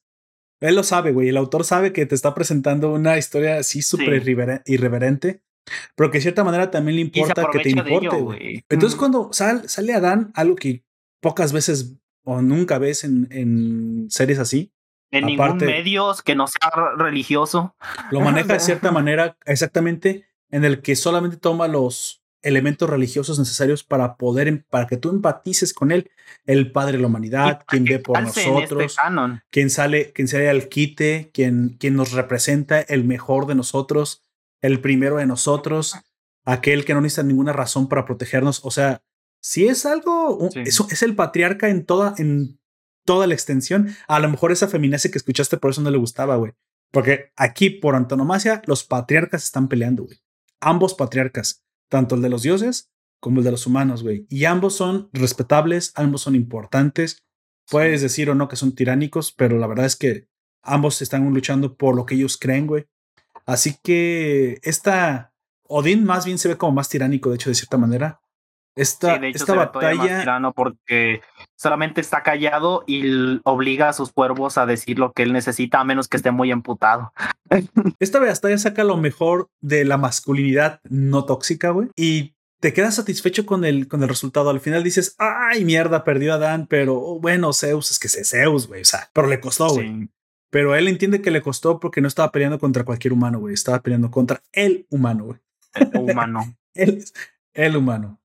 Y curiosamente, desde que agarra su manopla y va a puño limpio, es ¿what? Y aparte lo que nos está diciendo Juan José, el cambio de la historia según la Biblia a mencionar que Eva no tuvo la culpa y que fue inculpada y él se sacrifica por ella, eh. es, es un giro bastante bueno. A mí me gustó mucho eso. Y él tiene la culpa. Eso solo es mentira. le están lavando. Es, es un femi washing a, mí honestamente me gustó mucho esto eh, porque eso demuestra Eva no tiene la culpa de tampoco, que está en proteger no solamente a su esposa, sino a todos los que venimos después. nada más corrigiendo un poco eso, Eva tampoco tiene la culpa en la Biblia, ¿eh? O sea, no, eh, eh, es que así lo escribió Es, es engañada, pero sí. Es engañada, por, la serpiente. por la serpiente. Exacto. Sí. Aquí la serpiente es la que está engañando, no a Eva sino al panteón. Sí, de cierta manera inculpándola, pero, pero es lo mismo, o sea, en, la mitología original, en la mitología hebreica, tampoco, bueno, en nuestra religión, si siguen siendo católicos, este sabemos que esto es mentira, obviamente eso es un invento para traer este, ciertas, cierta historia de la creación. Eso, eso es como que yo pienso que de alguna manera la gente no en, solamente hoy en día, mucha gente he escuchado o he estado viendo que se está dejando llevar por la polarización política. Entonces piensan en blancos y negros. Acuérdate, ya lo dijo el maestro Obi-Wan Kenobi a, a Luke Skywalker, no a Luke, no, a Anakin Skywalker. Solamente el mal piensa en blancos y negros. y, eso no es una cita de nada más de Star Wars, güey. Eso es verdad real. Si tú comienzas, comienzas a pensar nada más en buenos y malos, eso se llama maniqueísmo y solamente la gente totalitaria piensa en maniqueísmos. Es muy peligroso pensar así de cierta manera, eso es lo que he estado viendo en muchas ocasiones. La religión no es completamente buena, no es completamente mala. Tiene sus cosas buenas, tiene sus cosas malas. Religión es. Pero si, por ejemplo, la. No, bueno, pero sí es que podemos hablar de lo que ha hecho y, y también de qué religión, porque no todas tienen la misma calidad, güey. No todos los cines son igual de buenos. Por eso vas a Cinépolis, perro. Por eso vas a, a bueno, mejor el Starbucks, si no es que esté Cinépolis en tu casa, en tu casa, en tu país. Por eso va a ser el Starbucks, porque no todo tiene la misma calidad, güey. Entonces la calidad de las religiones evoluciona y en algún momento alguna pues habló de, de la inclusión, del, de ser bueno con el prójimo, bla, bla, bla, bla. Y llegamos al cristianismo. De cierta manera creo que eh, la historia de Adán y Eva es precisamente una historia de que es, es una historia. No es de la creación del humano, es para demostrarnos que somos vulnerables, güey, al pecado. De hecho, el pecado de la serpiente, güey. y sí somos vulnerables, güey, todos. Sí, algo que no sé. Eh, Pero no es que sea real eso, güey. Todo, este, ¿por qué la gente piensa? Hay mucha gente que piensa que de verdad eso es lo que pasó y que está muy necia eso, cuando el mismísimo eh, Francisco, el Papa Francisco, todos los papas, me lo han dicho, creo. Sí, normalmente siguen creyendo eso, güey. pero, eh, pero, estoy diciendo el Francisco porque él es el actual. Ah, sí, sí, sí. El actual. Nuestro pilar, es nuestro pilar, ten respeto, güey, cuando hables por si dicen eso. Es, es nuestro este pilar, güey. El, el, pilar de. de el pilar de la cruz. el pilar de la cruz, güey. Ten respeto cuando hables con él, güey. Él va a acabar con Musashi, güey. Pero ya, sigue, güey. Pero él, este, le preguntaron que si él creía que el mito de Adán y Eva era cierto porque así se lo dijeron, que si era un mito. Y digo, sí, es que eso es un, mito, es una representación. Es una fábula, güey. Es como eh, los tres cochinitos. Eh, sí, eh, creo que dijo tal cual que es como lo que hacía Esopo, que eran fábulas. Exacto, para contar moralejas, güey, exactamente. los hermanos Grimm, güey, te decían, no salgas al bosque porque te encuentras al lobo y te viola. Bueno, no, lo que los hermanos Grimm decían, no salgas al bosque porque el lobo te va a convencer de que te comas viva tu abuela. Ah, espera, ¿se puso muy sexual esto o yo soy el puerco, güey? No, no, no, tú eres el cochino. ah. Prefiero que la, la No sé, no sé. No puedo contigo. ¿Te gustan las viejitas, güey? No, por eso estoy preguntando, güey. Necesito una guía moral, güey, de repente. Necesito que me regreses los pies ah. sobre la tierra. Gracias. Bueno, sí, también, también no te lo voy a negar que yo no me la paso hablando eh, sin albures ni nada por el estilo, güey. No, no, no sé en qué, no sé cómo me estás hablando, güey. Bueno, en definitiva, la pelea que hay que ver, Adam versus Zeus, no dejará indiferente a nadie y creo que es de lo mejor que está en la animación. pero también de lo que va del manga, creo que es una de las mejores peleas, sinceramente. Por lo que representa, por lo que trae. Curiosamente, en la segunda, creo que el autor también dijo: ¿Sabes qué? A lo mejor dejo de vender, güey, me van a cancelar. Ah, deja que, deja que, que peleen estos, que a lo mejor iban a hacernos el final. Sí, de hecho, también en el ¿eh? mismo manga todos sorprendidos como de, ¿cómo que Zeus va a pelear en la segunda? Que por cierto, personajes se lo esperaban. El manga, yo fui a investigar un poquito esto, siempre me gusta investigar las ventas. El manga tuvo semanas en las que superó incluso al mismo, mismísimo que Metsuno Yaiba y no sé cuántas semanas lleva en el número uno, güey, en ventas. Sí, Así que, lleva como unas cuatro o cinco. Le ha ido bastante, bastante, bastante bien. Tercera pelea, amigo. Y la última que nos presentan precisamente en el anime. Así es, el del eh, poderosísimo Kojiro contra Poseidón.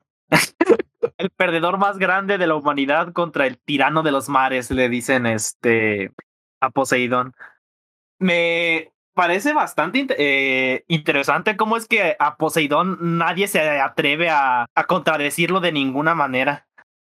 porque no sé, si, no sé si es miedo o es respeto, pero nadie lo contradice porque desde que mata a damas dice, ese güey nunca existió. Y todos, ah, bueno, no, no existió.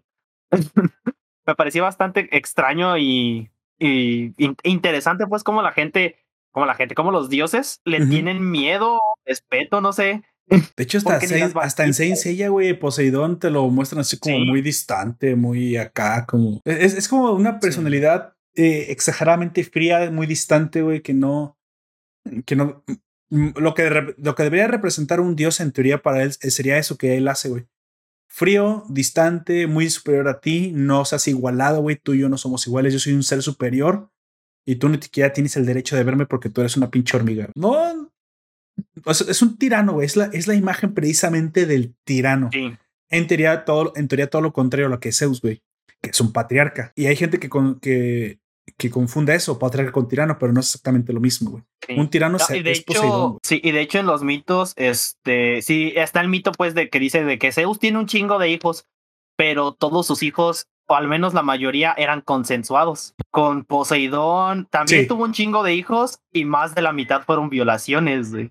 Así que también es por eso que Poseidón es menos querido o menos bien visto que Zeus, güey. Incluso Percy Jackson, güey. ¿Espera, eh, existió? Creo que No, eh. Ah, mierda.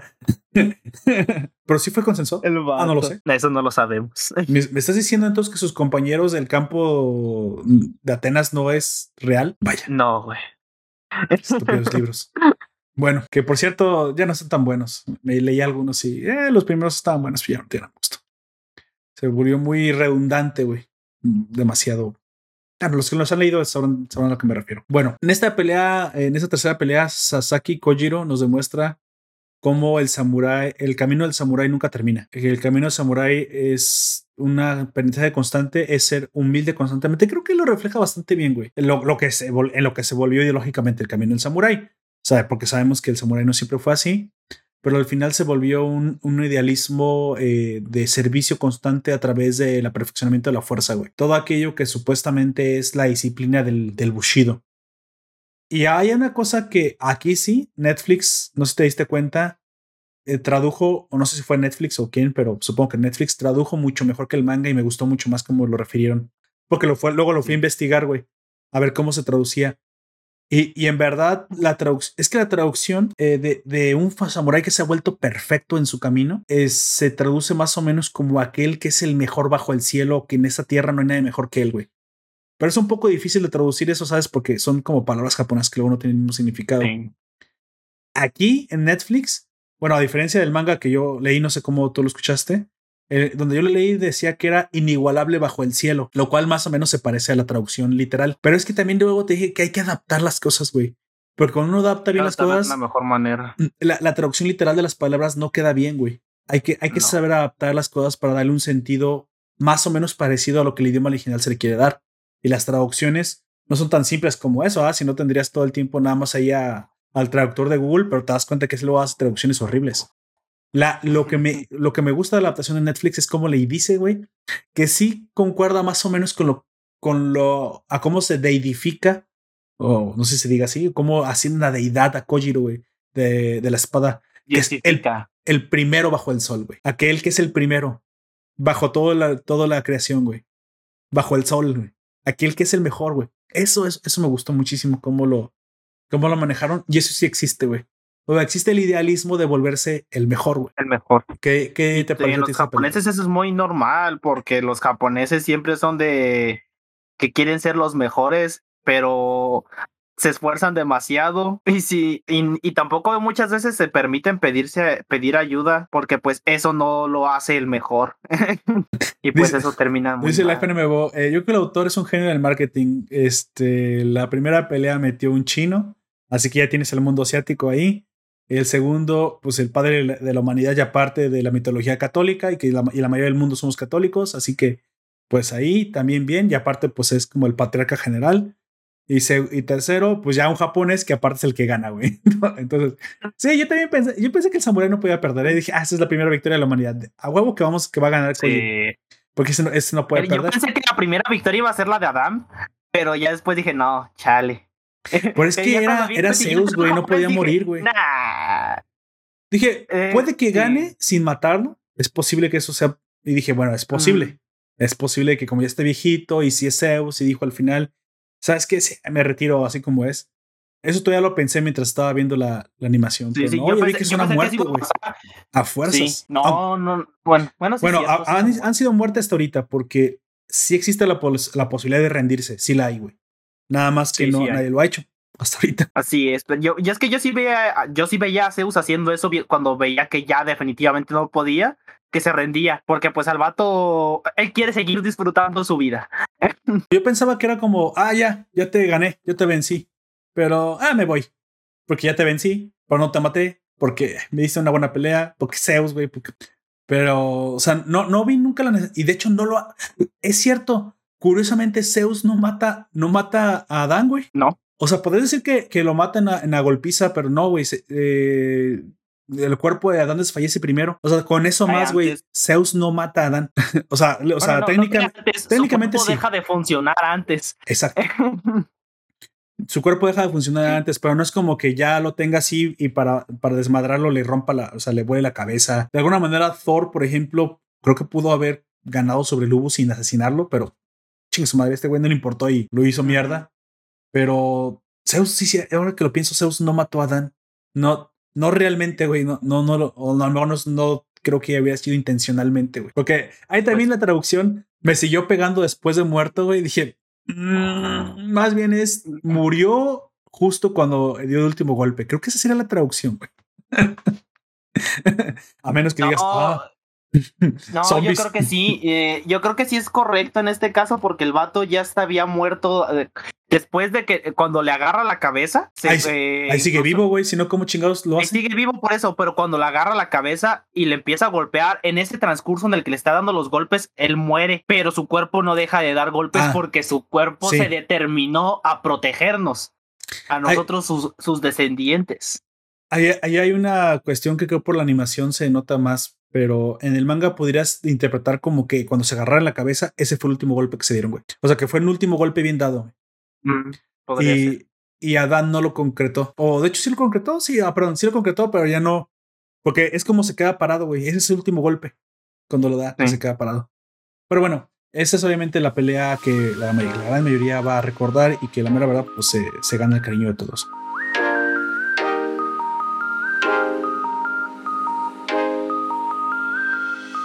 Cuarta pelea, eh, Jack el Destripador versus Hércules. Entraremos en terreno de más spoilers plus del manga. Así que si tú no quieres escuchar los spoilers del manga, pues aquí también puedes parar este podcast, pero no te vayas porque está buenísimo. eh, la, la, pelea se pone interesantísima y te vamos a esta contar. Esta es mi pelea favorita, güey. ¿En serio? ¿Este? Esa es mi pelea favorita. Eh, y la segunda gustó, es la pero tanto. Ah, ah, es que a mí me gusta tanto porque es un choque de ideales tan fuerte, güey, y lo ingenioso que es este Jack para poder cumplir su cometido, güey. no sé, me mm, gustó demasiado, güey. Que es, es curioso cómo lo presentan, que curiosamente lo que supone el autor es una suposición, supongo que investigada, porque yo ya sabía mucho de Jack el Destripador. De hecho, a mí me daba la impresión de que ya sabían quién era, eh, pero que nunca tuvieron la evidencia concreta para poderlo incriminar, pero... atraparlo. No, y no en su momento, sino que a lo largo del tiempo mucha hubo investigadores que suponían quién era, pero que nunca pudieron pues atraparlo porque dejó de matar. Literalmente dejó de matar y pues ya, quién sabe qué pasó. Y yo me imagino que dejó de matar por la guerra. En la vida real. Eso pasó en la vida real.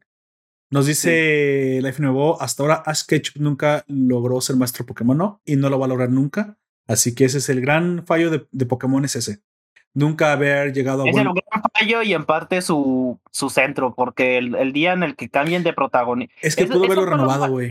Pudo haber renovado el protagonista, poner más de uno, hacer un spin-off con otro y no lo hizo. Y ese es el gran fallo, güey. Ahí muere. Es que en Japón, eso en, en, Japón es parte de su éxito, güey. Pero mira, Digimon, güey, pudo generar más. lo que voy. Sí, Digimon sí generó varios protagonistas, pero Pokémon es más popular por lo mismo, porque sigue siendo el mismo y sigue siendo el icono, sigue siendo la. Ah, huevos japoneses. sí, pues, ya sé. Eh, siento junto con Pikachu, él es la cara eh, del, de eso. Del, oh, pero yo nunca dije que no siguiera siendo el protagonista. Yo nunca dije eso. Yo me refiero a que pudo haber ganado y haber continuado su carrera, haber crecido y, o sea, de otra manera, evolucionar sí, su historia. Bueno. No, no dejar a Ash Ketchum de pelo a un lado. Lo quieren dejar como para niños también todavía, que también los niños pequeños todavía puedan verlo sin pensar en otras cosas. Pues creas uno nuevo para niños, güey. Creas uno nuevo para niños. El hijo de Ash, güey. Y Misty. Cosas que a mí me, que, que a mí me habrían gustado, güey. Dos madres, un hijo, sí. Los, los japoneses quieren. Y pues como... Ah, sobre todo Pokémon. El autor se apendejó, güey. Nintendo se apendejó, güey. Y de hecho, creo, que el culpable de eso es el que se acaba de morir este... Bueno, no, no sé, no sé si murió hace poquito. Porque sí, muy, muy fundador, muy tradicional, pero por culpa de él, Nintendo estuvo a punto de desaparecer, güey. Y ahora tenemos bajo el nuevo director, Ishi, Ishiwata, no sé cómo se llama, eh, más, más hombre de negocios, más visionario, dijo Simón, güey, sí, Nintendo es tradicional, pero... De hecho, pues van a sacar, eh, eh, sobre, hablando de Pokémon, van a sacar una historia, una precuela, o sea, va a ser como en la Edad Media, que es la del Pokémon Arceus, güey que todavía no sale, pero pues, se nota que va a ser un poco más seria, va a ser un poco más oscura a comparación de, la, de los otros juegos, pues. Creo que se apellida Iwata, este, el de ahorita. Y el de antes, güey, no hubiera... Hay una cosa que él nunca hubiera aceptado, güey. Un personaje negro, güey, en, en una película de Pokémon. Eh. Y yo lo acepto, tampoco me gustó, güey. Y sí es porque era negro, porque dije, es japonés, ¿por qué chingos es negro, güey? O sea, no tiene sentido. Güey, dame un japonés. Pero después no, que era gringa y que metieron a, a Omar Chaparro, dije, bueno, chingue su madre, esto ya se volvió multiétnico y está bien. Ya no. Porque, porque esa historia es en Japón. Dije, no, no tiene sentido. ¿Qué pedo? Pero ya después igual no es Japón. Y luego es, eh, es Nueva York, creo. Y, y es Daniel Reynolds el Pikachu. Y dije, ándale, pues entonces te la creo porque dije, sí, sí, sí, muy japonés, pero está muy raro eso. Pero está bien, está bien. Que por cierto, el actor, aunque eh, dije, aunque étnicamente no es lo que esperarías en una franquicia japonesa, lo hace muy bien, güey. Eso sí. es muy bueno. Y es una de las películas que yo creo que más me han gustado de anime, o sea, que están basadas en videojuegos. Detective Yo creo que es la película de Pokémon que más me gusta porque como es un poco más centrado a la realidad, güey. En cómo somos nosotros realidad, las personas. güey, entre comillas. Los pinches comillotas, güey. Eso dije lento. Lo dije lento para que se notaran que fueran comillas. Pero, güey, en el mundo de Pokémon no ves, eh, no ves el tráfico de Pokémon o, las peleas clandestinas que se ponen así como cuando, sale un mar chaparro, güey. Oye, curiosamente, los Pokémon están hechos para pelear. ¿Y pelear es ilegal? Sí. Dime qué, ¿qué pedo? O sea. Pelear, yo creo que más bien que. Eh, en, esa ciudad es ilegal pelear, güey. E, eso te lo garantizo. eso no lo he explorado porque tampoco es importante. A lo mejor sí es legal, pero solamente en áreas designadas, porque la ciudad es demasiado grande. Imagínate que te pones a pelear en medio de la calle, vas a hacer un putero de tráfico. Lo, lo cual es curioso porque entonces aquí sí están como. Eh, Mm, es, que están aterrizando la realidad. ¿Qué pasaría si alguien te reta, güey? Sí. No es como Ash, güey, que ah, se agarraba madrazos con un güey y decía en plena calle. Dices, bueno, si los Pokémon son poderosos, que aquí, bueno, los limitaron más o menos. Pero aún así son animales peligrosos y lanzan poderes, requieren espacio. Eso no debería poderse hacer así nada más en. En, una ciudad, ¿no? En una ciudad en la calle, ¿no? Sí, es una capaz ciudad tan grande, no. Por eso lo digo, a lo mejor hay áreas designadas, güey. Pero pues a lo mejor eh, eh, ah, pasa como aquí en México que las áreas designadas son puestas por el gobierno y están de la verga y no lo hacen ahí, por eso lo hacen por debajito del. ¿Te imaginas? Pues sí, güey. Porque mira, en el mundo de Pokémon eh, muy pocas veces se hacen batallas eh, dentro de la ciudad, güey. Muy pocas veces. Y si es dentro de la ciudad, es en el estadio. O en si, el, si fuera mexicano el gobierno, ¿cómo sería, güey? Una te cobraría en piso, güey. así nos tendría. Por, ya por cada pelea. Uno súper poderoso y con eso nos tendrían subyugados desde hace un putero. Eh, ¿Sabes cómo son los políticos? En los baños de ese gimnasio Pokémon no habría papel, güey. O te cobrarían cinco pesos y una señora estaría sentada ahí en entrada, güey. Así es. Pero de Poképapel, güey. para que no te pases de lanza, la señora tiene un match o algo así para que no te metas sin pagar. Habría una, una chensi ahí, güey, pero sería una una Chensi que te dijera, uy, joven, no hay sistema. Oiga, pero me estoy desangrando. No hay sistema, joven, lo siento. Pinche Chensi IMSS, güey, toda pinche sin medicinas ni nada. en vez de usar Pokémon que curaran, en el IMSS estarían usando de Pokémon de tipo veneno. Güey, como no hay medicinas, la Chensi tendría gastadas todos sus, todos sus ataques de soft boil, güey, que es, el que, es, el que, es el que cura, güey. No, no hay ataques de soft boil. Vuelvo mañana a ver si encuentra. Así es. Ay, güey, ¿por qué hablas tan mal de tu gobierno, güey? No. más porque es una reverenda basura. Solo por eso, güey. Así es. Bueno, sigamos. Eh, quinta. Bueno, un poquito más llega el estripador. Hércules, güey. La justicia. Llega el estripador. La pura maldad. Y dicen, si, hay, si hay, algo en, que, en lo que los dioses son superados por mucho por los humanos, es en su capacidad de maldad, güey. Y sí. a la verga, sí es cierto. y en esta, ni, ni Lucifer es tan malo, güey, no mames. Ni siquiera los humanos están del lado de Jack. Lo, lo rechazan de una manera bien culera cuando aparece, güey. Sí, fue una pelea muy difícil. Ideológicamente es una pelea difícil, como dices, porque los humanos dicen, bueno, tenemos que estar de su lado, pero es el peor de nosotros, güey. Y Hércules está del lado de ellos, pero realmente está del lado de nosotros. Güey, ¿qué, onda que está pasando aquí? yo creo que por, eso me gusta tanto, güey, porque es la, la, batalla más difícil, no solamente porque a Jack le pueden partir el hocico de una manera fácil, este, sino porque Hércules no está del lado de los dioses. Está ahí, por así decirlo, de manera obligada, pero él quiere a los humanos y, y lo demuestra empatizando, incluso más que todos los humanos que están en las gradas, con Jack. Exacto. Empatiza de una manera y le dice que él lo va a salvar. Y si oh, para eso tiene que matarlo, lo, lo va a hacer.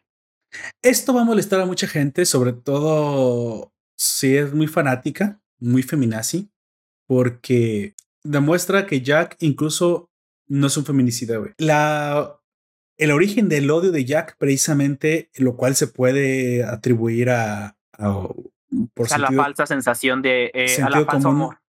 Es, pero es a la, ¿cómo se llama? Al trauma de los infantes. Recordemos que en los asesinos, si tú has visto, te has informado, te has documentado, has visto documentales en Discovery Channel, es una persona de cultura, que la gran mayoría de nuestros oyentes lo son, por eso no, no casi no estoy seguro, estoy seguro que no tiene ningún problema con esto. La gran mayoría de los asesinos seriales tienen un trauma infantil, de hecho no la mayoría, creo que el 100% de los asesinos seriales tienen un trauma. Vamos a decir 99, porque va a haber excepciones. Por eso para ser asesino serial en teoría tienes algo que estás repitiendo en el tiempo, entonces tiene que ser una manía, güey. De que a fuerzas tiene que ser una manía, tiene que ser una manía. Lo que pasa es que no siempre tiene el mismo origen. Y por lo general en la infancia es cuando somos más vulnerables y es cuando vienen las traiciones, cuando viene el desamor, cuando viene el maltrato. Pero por eso vamos a decir 99, 98% de las cosas siempre cuando pasa un, un asesino es porque pasó algo en su infancia. Es que no necesariamente puede no, que haya pero sido serial, una Serial. Cuando es serial, sí son así, güey. Tienen que tener una manía. Son serial, sí son no asesino, güey. No, no, un asesino que aunque repita asesinatos, no significa que sea serial, güey. Para ser serial, especialmente es un asesino que tiene un patrón de asesinato ya involucrado.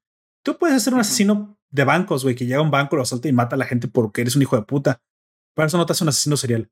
No, serial se refiere a que ya tienes un patrón psicológico que tienes que matar. De hecho, había episodios en los que me encantaban este, de, este episodio, de esta serie de Criminal Minds, en el que incluso con un asesinato, con uno solo, ya sabían que iba a ser un asesino serial. Y te explicaban que por los elementos de la, escena del crimen, eh, no eran específicamente elementos que sucedieran en un asesinato como espontáneo, güey, o pasional que eran incluso premeditados y muy bien pensados, los cuales hacían pensar que esto iba a ser un patrón, y por lo general lo era. Entonces, para que ese patrón se dé, o mejor dicho, para que el asesino sea exitoso, pues el patrón tiene que repetirse constantemente, e incluso en algunas ocasiones ese patrón evoluciona, pero tiene su mismo origen. En el caso de Jack, nos, dice, nos dicta la criminalística, criminología, forensología, forensística, ya me estoy inventando palabras, curiosamente, que habla precisamente de que sí, esa última no existe, estoy, estoy bromeando. que si tienes un problema en la infancia, muy probablemente vas a, y tienes la triada homicida aparte viviendo en ti, esa combinación explosiva y esa tendencia a la maldad muy probablemente termine más el maltrato infantil. Te termine consumiendo. Ajá, convirtiéndote en un asesino. Entonces, si es a una mujer adulta, como en este caso era Leyak, era lo más probable es que estuviera representando ahí a su madre, a una hermana, a una tía, a una mujer en su vida que le causó un daño tan tremendo que la volvió el objeto de su dolor o de su manía o de su obsesión. Y pues eso no lo explican en el manga porque pues en realidad no hay una explicación porque nunca fue atrapado Jack. Y eso tampoco es un feminicidio. madre. Porque tendría que ser específicamente cualquier random, cualquier mujer random al azar, güey. Cualquier edad, cualquier etnia. Y no, güey, por lo general eran prostitutas. Así que se asume que la madre de Jack el Destripador en la vida real, y eso sí lo vi en el documental acerca de la teorización de quién era Jack el Destripador, muy probablemente fue un hijo abandonado o mal criado de una prostituta que eventualmente se acercó a la Escuela de Medicina de Londres y logró, muy probablemente, si no fue enfermero o médico mismo o cirujano, en, entender acerca de la anatomía. varios dotes de. Porque sus cortes solamente en aquel entonces no había mucha gente que supiera hacerlos, güey tenías que ser un médico especialmente eh, para eso. Pudo haber sido un estudiante de medicina y, y, muy probablemente pudo haber sido el hijo de una prostituta, por eso eran solo prostitutas. Y por eso las mataba con la manía que las mataba y les hacía heridas en el útero. De cierta manera estaba como, no tengas hijos, si vas a traer hijos, a maltratarlos como a mí el mundo. Curiosamente, eso es lo que vemos reflejado aquí. Por eso te digo que los mangakas no son ningunos pendejos, güey. Los mangakas informan muy bien. Y me sorprendió la exactitud con la cual representaba a Jack Destripador porque yo ya conocía la historia, jamás contaba a Jack Destripador, güey. O sea, nunca supieron quién era, güey. Pero que tienes un perfil 90% preciso de la persona, lo tienes. Si tú sigues pensando que somos únicos y diferentes, pues bueno, bienvenido a la realidad. La verdad es que todos caemos en los muy pocos arquetipos que existen, güey. Todos tenemos un 90% de escribirle en un prototipo. Eres único siendo parte de todos. Lo que te hace diferente especialmente es un 10% que ni siquiera tiene que ver con tus patrones generales de personalidad, sino que tiene que ver con tus gustos específicos.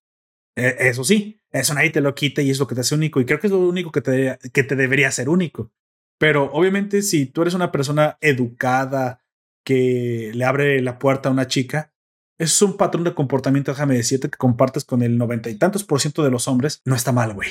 O sea, eso no está mal. Ay, quiero ser único y diferente. Yo no te voy a abrir la puerta. Pues no, no, pues, pues, no, güey. Voy a ser único y diferente. Yo voy a comer con los pies y te faltan las manos. No, bueno, entonces, no está bien, ¿Sí me explico? O sea, qué chingados, o sea, no, ni que fuéramos que, o sea, para ser únicos y diferentes en todo. Pero bueno, curiosamente, ese Jack Destripador está ah, históricamente muy accurate, güey. Está muy, muy similar a lo que en verdad pudo haber sido el asesino. Se cree que pudo haber sido. Curiosamente, un gentleman, güey, que eso también. Sí, pero eso es, por ser inglés y al ser un inglés, prácticamente en esa época todos eran gentlemen. sí, pero no era, no era alguien de bajos, o sea, no es como que hay un asesino de poca monta, no, güey. Se teorizaba que era una persona incluso ya, ya de dinero, rica, lo cual lo era. Porque ahí sí podrás decir, bueno, pero a lo mejor pudo haber sido un, un, plebeyo, ¿no? Alguien de, de, de, baja monta, ¿no? No, no, el estipador muy probablemente era un médico. Y los médicos ganaban bastante. Es clase alta, exactamente. Con carruaje y todo. Porque también decían que cómo se escapaba tan rápido, pues haber tenido un carruaje. Y muy poca gente tenía acceso a un carruaje aún aquel entonces. O sea, es, es, una muy buena. Parecían bien comunes, pero no, en esa época no, no lo eran. Solamente la gente del Curni la tenía, Sí. porque tenías que comprar la carroza, comprar el caballo o los caballos y mantener al caballo. Y comprar al conductor, güey. Y el conductor, no, a lo mejor él pudo haber sido el mismo conductor, güey. X. Este, porque eh, aprender a conducir, eso sería otra cosa que también añade a que sea más caro, porque si tienes que aprender a conducir, no cualquiera sabe conducir. Y conducir caballos cuesta más cabrón que conducir estándar, güey. Sí. No, de hecho, hasta hoy en día es más caro mantener un caballo que tener una moto. Yo creo que sí, güey. Definitivamente sí, güey. Eh, hace unos días con este con Quaker Decía que a veces involucionaban porque pasaban con motos y luego pasaban con caballos. Y dije, no, siguen evolucionando porque, eh, porque un caballo es mucho más caro que una pinche eh, itálica. Sí, güey, a lo mucho. ¿Te, imaginas, güey, que seas que si, oye, ¿quieres andar conmigo? Y paso por ti el viernes, ¿qué te parece? Ay, sí, sí, quiero andar contigo. Vamos a cenar, claro que sí. Ya bien feliz la chica. Ay, mamá, tengo un novio y va a pasar por mí. ¿En qué va a pasar, hija? No sé, creo que tiene, creo que tiene una moto. Y tú que llegas pero me dijo que. En tu pinto. aunque parece de buena familia y, se ve que está hecho la antigua, mami. Hija, qué bueno que te encontraste un nombre como los de antes, porque los de hoy valen madre y usan vans. Sí, yo sé, mamá. Y sí, gente, tengo un problema con los vans, lo siento. Y, y llegando en caballo, güey. Te dije que era como los de antes, huerca. y la morra te ve feo como de. Ah. ¿En tu qué, perdón? Un pinto, un caballo, pues pinto. Un pinto. Así, no, güey. Si tú llegas en un caballo pura sangre, en un pinto, güey, y la morra no se quiere subir, no es lo adecuado, güey. Aparte que es ignorante de caballos. que es ignorante de caballos y que no le gustan los caballos. Súbete, morra, vamos a hacer una carita asada porque vivimos en el norte. solamente hay dos maneras en las que se lo puedas pasar. Que la morra le tenga miedo a los caballos eso ah, todavía se puede entender. Eh, sí. O que la morra no se pueda subir porque es muy chaparra, ¿no es cierto? no, pero la levantas así con un solo brazo porque obviamente tú eso. estás bien mamado y la levantas. Sí. Porque si tienes un caballo tienes que estar bien mamado por alguna razón, güey. Sí. O sea, todos, absolutamente. Yo no conozco a nadie que o que no le gusten los caballos porque les tiene miedo o que los adore, güey. Yo no conozco a nadie que odie a los caballos o que no, le guste los animales, ese animal, güey. De hecho, es un animal muy bonito. Yo, bueno, yo sé montar caballo, obviamente no tengo un caballo porque, bueno, automóviles, supongo, pero sí, güey, aquí en mi rancho todavía pasan personas en caballo, güey. Y, tienen automóviles, nomás que, pues, sacan el caballo a dominguear, supongo. No, aquí lo sacan a presumir, güey, porque... Sí, pues a presumir, pues, claro que sí sabemos que eso no es más caro. De hecho, hay un, hay un morrillo que tiene como 17, 18 años que a veces sale en un caballo de color blanco pálido, muy bonito, güey. Este, me sorprende que sea color blanco porque los de color blanco como que no son muy populares, honestamente. Eh, hay pues, un pinto, eh, está bien, pero es muy raro que como para dominguear, como tú dices, tener como un caballo blanco. Si tienes un caballo blanco es para tenerlo de trofeo en tu casa, güey. o algo así. Le cortas la cabeza y lo pones en el muro, ¿qué, güey? No, así no, pendejo. Ah, o sea, tenerlo pues, cuidado. Cabrón. Tenerlo cuidado porque un caballo blanco es, es algo, es más o menos raro. ¿Sabes qué se tendría, qué tendría de mascota, güey? Si no, si no la verdad vida tanta hueva tener estar cuidando animales aparte de lo que estoy haciendo. No hueva, no me da hueva, pero sí sería como un mucho pedo. Un pony, güey. Sí, sí, sí, sí tendría un pony, güey, en la casa. Los, sacaría a pasear y todo. adorables los ponis porque están chiquitos. Son sí. Cosas bonitas, güey, ahí. Le vas a poner Pinkie Pie al pinche pony. Pinkie Pie. no y sé. pintas de rosa. Le pondría Titanic, güey. ¿Quién? ¿Y ese, y ese caballito es el Titanic. Algo así, güey. ¿Por qué? el Titanic. Ahí viene mi, mi poderosísimo Titanic. Y ya ellos como intuyen que tienes un caballo porque ven las huellas y se esperan un imponente caballo. y llega el, el pony así bien contento como de hola. Ah, ¿Por qué es el Titanic entonces? Su personalidad. Lo, val, lo es, lo es. Conózcanlo para que. bueno. Siguiente amigo. Eh, Shiva versus Raiden. Taemon. Una pelea de la cual yo sinceramente no esperaba nada, pero que la mera verdad me dejó con muy buen sabor de boca. E incluso creo que es la más larga de todo el manga, güey. Sí, porque dura muchísima. Pero es porque al mismo tiempo de lo que está sucediendo con la pelea de, de Shiva, también está sucediendo una, una historia secundaria con Buda, quien será precisamente el combatiente para la siguiente pelea, pero aquí comienza a gestarse una situación dramática, ¿no? Dentro al interior de, del Ragnarok. De hecho, sí me acuerdo exactamente de cuándo a cuándo es en el manga. Es del 25 al 42 esta pelea. Es que es, larguísima, güey. Es, lo que sí. casi daría por una temporada, yo creo, la, la pelea de Shiva. que también la pura pelea entre ellos es una temporada entera. Se dedica a desarrollar toda la historia de Shiva, como en la mitología este, hindú eh, comienza incluso desde el brahmanismo, porque eh, recordamos que la mitología hindú es una evolución de una, una mitología primeriza, que es el brahmanismo. De hecho, era la religión que Buda mismo profesaría. Él era brahmánico en su, en su fe. En su época. Ajá, él, fue un príncipe brahmánico. Es, y su papá era un brahma. De, de, cierta forma, era la. Ni siquiera había, había élite que ni siquiera tenía los derechos que esos tenían esos eclesiásticos. Así que realmente era un príncipe brahmánico de muy, muy, muy, muy alta alcurnia. O sea, él era prácticamente tratado como nadie en su tiempo de haber sido tratado. Pero cuando los brahmanistas precisamente establecen que hay castas, de hecho, por, por derecho y por religión hay castas de esclavos. Hay cuatro castas que de hecho les explican cuando aparece Buda, que son el clérigo, que está hasta arriba, luego la realeza, los plebeyos y hasta abajo los esclavos. Pero si nacías como esclavo, no podías salir de ninguna manera. No, por, de eso, por eso son castas, Los estamentos, tú no puedes salir de un estamento. Donde naces, ahí te quedas. No puedes bajar, pero bueno, bajar quién sabe, pero subir no. O también casándote tal vez. Dependiendo, solamente el clérigo y los y, lo, y la realeza no podía bajar. Pero los plebeyos sí, obviamente. obviamente. Bueno, aquí tienes entonces cómo, cómo es que esta religión comenzó a evolucionar en lo que conoces como el hinduismo. Y en cierta manera también muy probablemente se mezcló con algún... Eh, Buda tiene algunas, em, supongo, eh, eh, fuentes, supongo que se obtiene alguna, alguna inspiración acerca de, sobre el brahmanismo y se lo lleva al budismo. Pero el budismo no es una religión per se, no, al menos no teísta. El budismo es más una doctrina, eh, sí religiosa al fin y al cabo, porque eh, eh, tiene hábitos que debes seguir, leyes y reglas que, en las que debes de creer, pero no establecía precisamente una adoración como sí lo establecía el brahmanismo.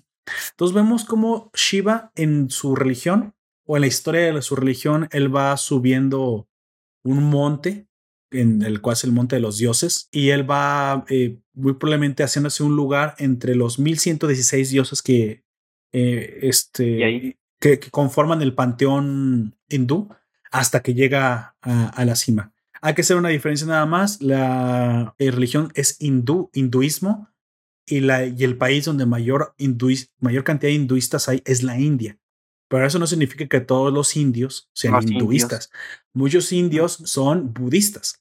Sí, así que ahí, aunque la, casi la expulsaron por alguna cuestión de, este, un, no me acuerdo si, si fue un rey, un rey indio la expulsó precisamente para hacer el hinduismo la, la principal. La religión. Pero el, budismo prácticamente ya se había tragado todo, toda la fe. Es, la de las vacas y todo eso es el hinduismo. Pero hay, parte india que de hecho es cristiana, que fue precisamente la que fue la India británica durante mucho tiempo. Pero bueno, eso ya es historia y ya, ya no, es, no es el alcance de este podcast. Al final vemos cómo, cómo Shiva se conforma como el rey, el rey de los dioses, el creador y destructor, y es bastante interesante también su, su historia. Algo muy. Es, un lugar que él se gana a pulso, que lo vemos también mucho en, en la mitología griega.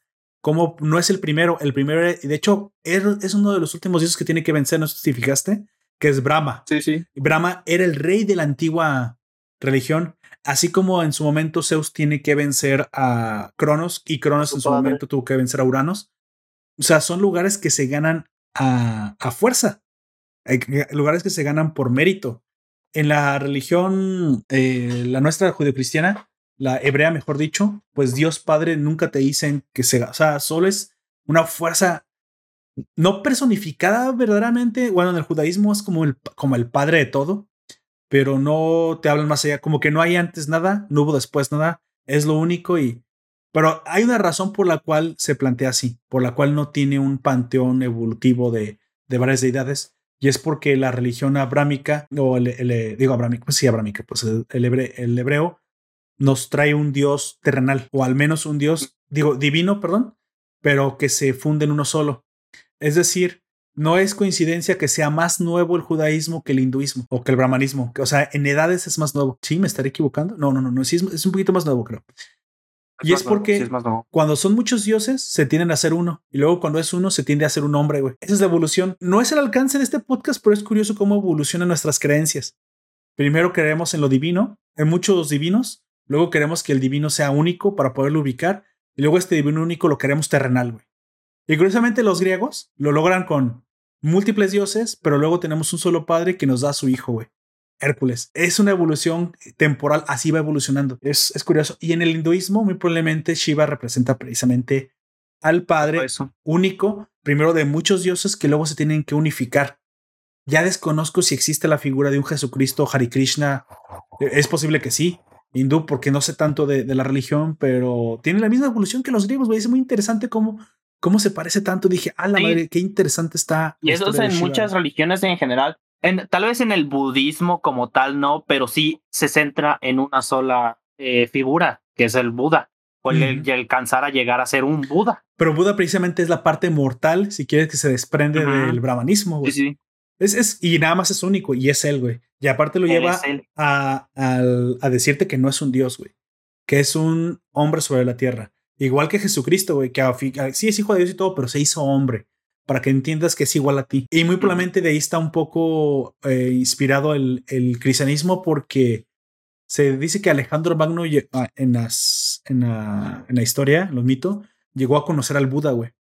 Y ese tipo de ideología es la que también se lleva a Grecia, la idea del hombre sobre el Dios. Muy probablemente de ahí lo llega a recoger Jesucristo y no creas que esas cosas no se conectan, güey. Lo más probable es que estén tengan una línea directa todo termina siendo como las fichitas de dominó que pones una frente a otra para que se caigan. Exactamente. Pero, pero como te veo que Buda no se anda con chingaderas, güey.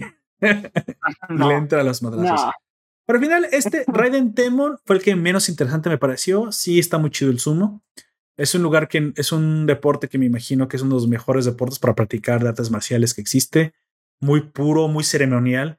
No, no tan vistoso como el karate, muy, probablemente tampoco no tan defensivo o tan práctico, pero me imagino que es el, es el arte marcial deporte llevado al extremo, porque no se puede tocar con las, con las rodillas ni siquiera el piso, güey. No pueden sacar del círculo en el que estás. El, no puedes pegarle un puñetazo cerrado al, al, al, contrincante. Tienes que lanzarlo, empujarlo. Le pegas con la base de tus, de tus manos. Lo tienes que desbalancear. Sí le puedes meter patadas, pero esas patadas no son a los bajos, van a las piernas.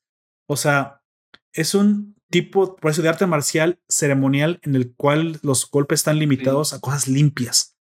Y hacer precisamente la superioridad del cuerpo humano sobre el otro cuerpo humano. Muy parecido a la lucha grecorromana, si me, si me lo preguntas. Han de tener un origen muy parecido en el que Prácticamente se trata de, de, doblegar con tu cuerpo, con tu fuerza bruta. Eh, pues en la es en la grecorromana es un poco más libre, este, porque pues te puedes utilizar más técnicas, puedes utilizar llaves y eso de, y esas cosas, pero en el sumo no, es solamente con la fuerza de tus manos empujándolo o derribándolo. No puedes hacer llaves o o ese tipo de cosas. Y es impresionante la resistencia que se tiene que tener en las piernas. O sea, de hecho, hay un anime que me gustaría reseñar algún momento contigo si es que te lo permites creer que está bueno, güey. Que se llama Hinomatsu Sumo. ¿Hinomatsu? ¿Hinomatsu? Mierda, acabo ¿Cómo? Pero, ¿Es sumo? creo que es Hinomatsu Sumo, precisamente que habla de sumo. Y ahí aprendes reglas y ahí aprendes un montón de cosas y te das cuenta de lo, lo difícil que es practicar ese deporte en verdad, güey. Mucha gente piensa que solamente son dos gorditos aventándose, pero no. sí, son dos gorditos aventándose, pero no solamente es eso. Es así, pero no nada más eso. Ese gordito con tus manos te puede apretar el cráneo hasta que quedes como un cascarón de huevo roto. Tiene suficiente fuerza como para hacer eso. De hecho, entre los comentarios de que he visto pues de, de este manga, ellos no sabían que un sumo estaba mamado. Porque cuando sale Taimon, pues el vato está bien mamadísimo. Que, pensando que, todo lo, eh, que todos los humos están gorditos. O sea, los humos sí están gorditos, pero no nada más son gorditos porque sí, sino que sus músculos están debajo de esa grasita, que la grasita en parte también les ayuda para tener un poco más de resistencia a la hora de que los empujen o cosas así. Pero en realidad esos vatos tienen la suficiente fuerza como para levantar a siete u ocho personas fácil. Yo creo que es porque en el profesional, no sé si hay un límite de peso, pero parece que no lo hay. Pero en el amateur yo creo que sí debe ser por pes, por límite de peso, güey. Sí. Porque de cierta manera, pues, yo creo que lo puedes practicar sin ser gordito, güey. Lo puedes practicar así normal. Porque, pues, no tienes por qué tener ese tamaño para, para practicarlo, güey. Pues lo malo es que como los otros ya tienen ese tamaño, va a ser muy difícil, aunque estés muy mamado, te va a ser muy difícil. Ah, claro, sí, te metes yo, digo, yo digo la mature, güey. O sea, como deporte se puede incluso practicar en las escuelas, güey. Es un deporte de contacto ah, que no es tan agresivo si me lo... O sea, no, no es tan destructivo. No tienes... No, eso es, tan destructivo y no, tienes tanta, tanto peligro a una lesión tan grave. No, no, e, es que sobre todo es, si es empujar y arrodillar y todo eso. O sea, sí puedes azotar al, al, al, al vato en algún momento, ¿no? Pero por eso ponen los pesos muy parecidos y todo, para que más bien sea un, una lucha de técnica de superioridad. Yo te digo, por, eso los gringos vemos que ellos sí practican como lucha grecorromana. ¿Te has fijado que son los anglosajones? De hecho, en, en, general sí lo ponen mucho, incluso en los adolescentes, porque. En las escuelas. De cierta manera, la lucha grecorromana no es tan agresiva para como un deporte más de contacto más potente como boxeo o eso, que que sí puedes causar una lesión. El boxeo sí está incluso entre, entre las escuelas eh, hay clubes especiales. No, aquí, aquí, aquí en México tú sales y puedes boxear en la calle sin ningún problema, ¿verdad? Ahí te rezas la vida y. Pero pues. bueno. El hecho de existir es un riesgo de vida más grande de acá abajo en, en y como Hispanoamérica. y como se está poniendo ahorita México, güey, se, está poniendo muy riesgoso existir, güey. Bueno, sí. última pelea, amigo. Tienes el honor de cerrar. Eh, Buda versus otro dios.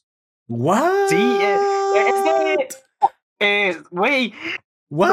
Se me, yo ya me, no me esperaba este plot, pero eh, yo más bien esperaba este que Buda se rindiera, se mm. rindiera o que dijera, no, yo no voy a pelear o algo así, que le dije, cuando Zeus va y le pide que vaya a pelear por ello, yo esperaba que el te dijera, Nel, vete a la verga o algo así. No quiero pelear, así es. Sí, pero güey, el vato dice, sí, yo peleo.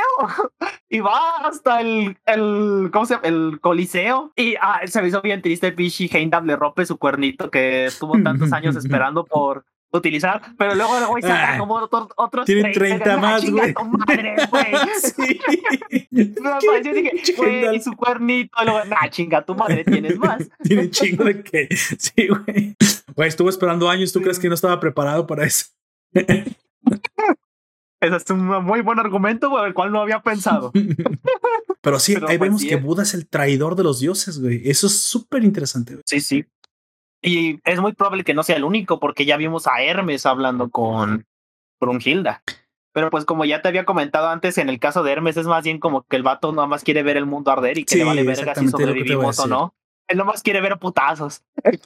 Él quiere el exterminio de los dioses, nomás porque cree que se lo merecen, porque los odia pero no quiere tampoco, le interesa mucho estar del lado de los humanos, güey. O sea, no es que ame a los humanos. No es como lo que si hubiéramos visto del lado de, muy probablemente de, este, de Hércules, que él dijo, si, o sea, acaba la pelea y si los quieren exterminar, me los, me los les voy a meter unos putas a los dioses, ¿eh? A que sí, de, cierta manera, perder a, perder a Hércules, perdimos un protector seguro, güey que era, que era él. De hecho, él era, esa era la condición para que él se convirtiera en un dios, que no le hicieran daño a la humanidad. Aunque yo supongo que también que los, que los guerreros de la humanidad que están quedando vivos, que todavía tienen su volunt. Sí, ah, pero la pierden, ¿no? Ahora que me acuerdo. Después de la, batalla se. Es que a, Jack sí se, se, le sale la, la, la, Loli, ¿no? Pero no sabe si a Kojiro se separa de se separan, pero pues con Kojiro es como se nota como que hay una relación más estrella, más estrecha porque pues a la otra a Hlock la obligaron, güey. Pero si igual si la necesitara, como ya lo hicieron, pues lo pueden volver a hacer, supongo que no hay ningún problema, ya ya lo hicieron una vez, así que Supongo pues, que sí. Así que no es como que que va a pasar después. Yo es que yo no creo que esta esta serie vaya a terminar así como ah, 13 ganó, el perdedor se acabó. No, güey. Esto va a acabar con un pedo ahí bien cabrón en el Valhalla, hay un traidor, este se va a interrumpir el torneo, realmente el torneo no va a terminar siendo bien bien uno, el último no imaginas que, en realidad no sea ni, ni eh, que sea un traidor, pero que sea por parte de los dioses y que su objetivo no sea solamente exterminar a los humanos, sino también a los dioses? Para quedarse el con todo, pues yo pensaría que ese sería Loki, güey. Sí. Loki, eh, Loki hay, yo veo tres posibles. Por la mala fama que tiene Anubis, puede ser uno, güey. Ni siquiera ha salido, güey. Sí, por eso, pero te estoy diciendo, por la, pero ese, al ser un dios de la muerte, la gente ya lo tiene con mala fama, aunque no era malo Anubis, güey.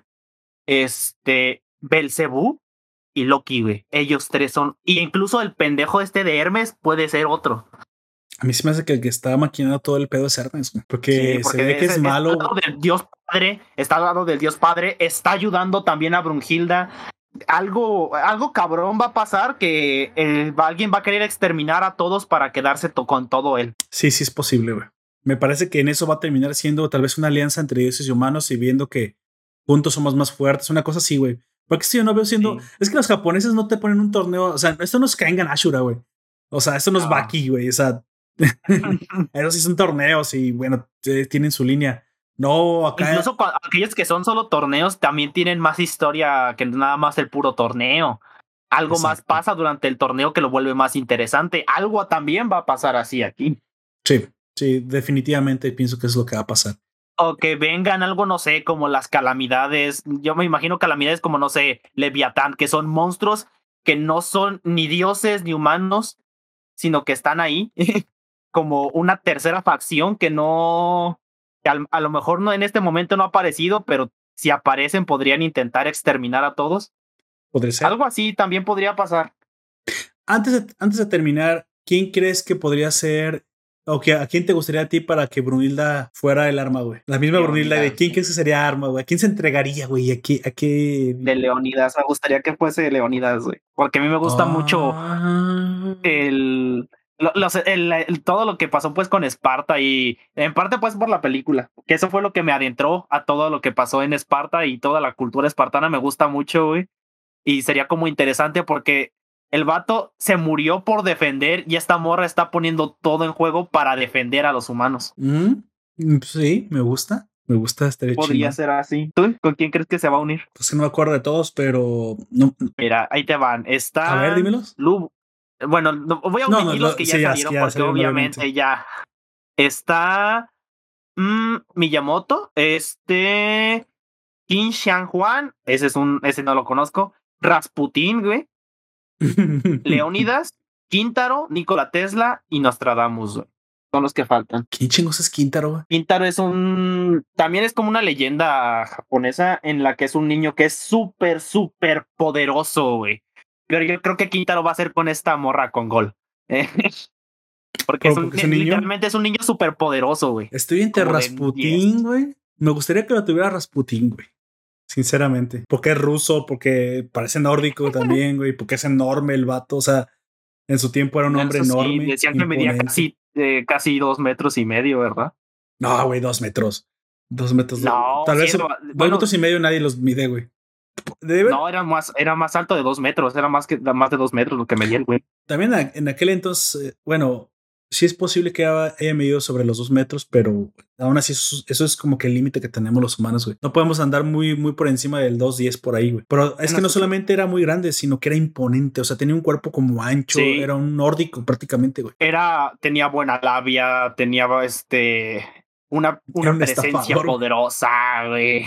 Eh, era bastante. Sí, también estaría chido que Exactamente. Era, era prácticamente un hombre muy carismático, un gran negociante y, y de hecho, la, la historia, eh, sobre todo Disney, por culpa de Disney, se le, se le pinta como un villano, güey, pero realmente Rasputin no, fue un villano, güey. No fue un villano. Al contrario, fue. Bueno, no fue Disney, eh, en, eh, fue, no me acuerdo, no, fue otra con la de Anastasia, tú dices, ¿no? Así. Ah, Pero pues ah, no, fue Disney. No, no manches. Es de Disney, güey. Tienes toda la razón. Yo, yo pensando que era de Disney. ¿No fue este de DreamWorks? ¿Quién habrá sido? Tampoco es de DreamWorks. Sé, sé, que no es de Disney porque por ahí me dije, eh, me enteré hace unos años que no era de eso. Déjate digo de dónde es. Vamos a, a, preguntarle. Tienes toda la razón. Google. Viví Fox Animation Studios, güey. Es de Fox, ¿ves? Bueno, ahora es de Disney, güey. Es cierto, porque Disney compró Fox. Mierda. Entonces sí, es de Disney. Olvídalo. No, en aquel entonces no había sido por ellos. No fue culpa de Disney que se convirtiera en un villano, güey. Fue culpa de Fox. Fue culpa de Fox. La oligarquía rusa tiene la culpa, dice la Life Anime. la oligarquía rusa. y hablando precisamente de eso, pues bueno, llegamos al fin, amigo. Eh, la pelea última todavía no se decide todavía al, a la grabación de este podcast. de Buda. Buda contra Serofuku. Todavía no se decide qué es precisamente. Eh, no, hablamos de Serofuku, güey. Eh, es que precisamente como, no ha terminado. Sí. Pero ya, como ya hablaron un poco de su background, nada más como rápido, él es las siete fortunas, o sea, eh, Bushagemon, las siete fortunas eh, convertidas en un solo ente. Exacto. Como fue desde un principio, y es quien, eh, de hecho, le tiene bastante odio a Buda, porque como sabemos, Buda es como eh, tú consigues las cosas por ti misma y eso te hará feliz. Y el vato estaba ayudando a los humanos a ser felices de, otra, de una manera en la que él se hacía daño, pero él, al darles la felicidad de él, no era felicidad de verdad. De hecho, él repartía, así que era comunista, lo siento, no funciona, güey. El comunismo no funciona. No, le, le, dabas lo que necesitaba y aún así eso no lo hacía feliz. Porque el problema no es que se lo des, es que tienes que hacer que se lo gane. Y eso es lo que entendió Buda y lo que Serofuku no entendió, güey. Es lo que lo hizo este malvado y tiránico. Eh, exactamente como el comunismo, güey. Y Buda entendió que aun cuando estés en la pobreza, lo poco que te ganes o lo poco que lo poco que obtengas te dará felicidad porque es tuyo. la felicidad en, en, las pequeñas cosas. Lo que él también decía es que cuando ansiabas demasiado, pues te volvías mezquino y, y la felicidad se te escapaba porque ponías tu felicidad en desear demasiado. No es que te esté diciendo que seas mediocre, lo que estoy diciendo es que seas, mm, yo me imagino que... Eh, que, no todo se centre en ello. Que pongas en orden tus prioridades. O sea, en un principio tienes salud, tienes eh, vida, tienes una vida más o menos bien y todo eso. O sea, ve apreciando de a poco. Y no, no quiere decir que no puedas tener cosas. Lo que pasa es que el, el deseo te va a traer infelicidad y sabes que eso es sufrimiento. Si estás dispuesto a sufrir, entonces, órale, ten los deseos, pero deja, deja de ser infeliz. Y curiosamente, ese es, la, es, es la, el mensaje, güey. Si tú tienes deseos, obviamente, esos deseos, cuando no, cuando no se cumplen, vas a sufrir. Entonces es bueno sufrir, güey. consecuencias. Eh, eh, entonces, es, en ese contexto es muy bueno sufrir porque quiere decir que te está costando trabajo, güey. Y si te cuesta trabajo, no, no, no tiene nada de malo porque eventualmente el trabajo duro, si eres japonés, obviamente, te va a traer, eh, te va a traer el éxito. Entonces sufriste, pero te dio felicidad sufrir. Pero es que al final ese es el costo que se paga por el éxito. Si tienes deseos demasiado excesivos y ves que no los estás alcanzando y eso te está haciendo miserable, entonces Buda dice reduce tus expectativas, vuelvas más realistas. Nunca dice que dejes de, tener deseos porque eso sería prácticamente volverte. Sino que des pasitos más pequeños. Aunque sí puedes carecer de deseo completamente y volverte uno con el, con el nirvana, pero bueno, ese es el camino más ascético, güey. Y muy probablemente el camino que solamente los más extremistas sigan, monjes o lo que tú quieras. Pero seamos sinceros, nadie quiere vivir de forma ascética. Todos queremos cosas. Me imagino que la media correcta es desea conforme a tus eh, resultados. O sea, yo me imagino que debes tener tres metas siempre, güey. Una a corto plazo, otra a mediano plazo y una a largo plazo para que te enfoques en la, de corto plazo, pero que estén en consonancia con, una que, con un sueño que tengas a largo plazo. Y entonces todo el tiempo tendrás algo que hacer, todo el tiempo tendrás a dónde dirigirte y incluso a largo plazo podrás decir que esto es lo que quieres alcanzar. Ahora que si lo alcanzas o no, no hay, ningún problema, güey, porque lo que se disfruta es el camino, precisamente. De seguro tú vas a, avanzarás más que alguien que nunca tuvo ni siquiera las metas planteadas. Cuando Luffy contra el One Piece no va a haber nada, porque lo importante era el camino. sí, güey. El One Piece era él, güey. Él era el One Piece todo el tiempo. Así es. Bueno, vamos a, terminar. Eh, eh, tres claves finales, como siempre, que resumo de la obra. Uno, tiene una, una, historia que mezcla todas las mitologías, por eso es imperdible, uno de las mejores. Es un popurrí. Popurrís que he visto en mi vida, perfectamente. Dos, tiene Adán, no creo que teniste más explicación. El padre de la humanidad, como nunca lo has visto. Tres, creo que es una gran fuente de información mitológica, aunque se inventa varias cosas que te dan mucha libertad. Creo que también. Te pueden picar la curiosidad para investigar. Exacto. Y de ahí tú te cultivas y investigas más. Me gusta que se involucren culturas extranjeras y de otras religiones y de otras mitologías, porque conociéndonos todos, precisamente nos volvemos más ricos culturalmente. Así que esas son las tres cosas que, recomiendo. Yo agregaría una cuarta, güey, que a las que son las religiones actuales las trata con el suficiente respeto o con la suficiente discreción para no ser ofensivo. Excepto el Islam, porque ya sabes que ellos se ponen muy, muy, muy agresivos con, incluso Por eso del Islam no hay nada, güey. Por eso del Islam no hay nada. Ni, como uno de los sabios que hubiera puesto, no sé, a Mohammed ahí, nada, güey. Así como que no, los vatos mejor ni los metas. nada. Sí, porque te van a cortar los huevos y te van a hacer Y te los van a meter. sí, con una bomba. Bomba, cállate. Chale. Bueno, está bien. Gracias a todos. Bueno, vamos a baneado en la India. de India Live Anime el vato. Aunque sí debe haber, pero no, no, no creo que sea de la India. No, es de pues de Irak por ahí Arabia. estos lugares, ¿no? Arabia. Entonces también en, Irak en algunas partes lo practican. Ah, no, sí, oriundo nace en Arabia Saudita y esas partes de ahí.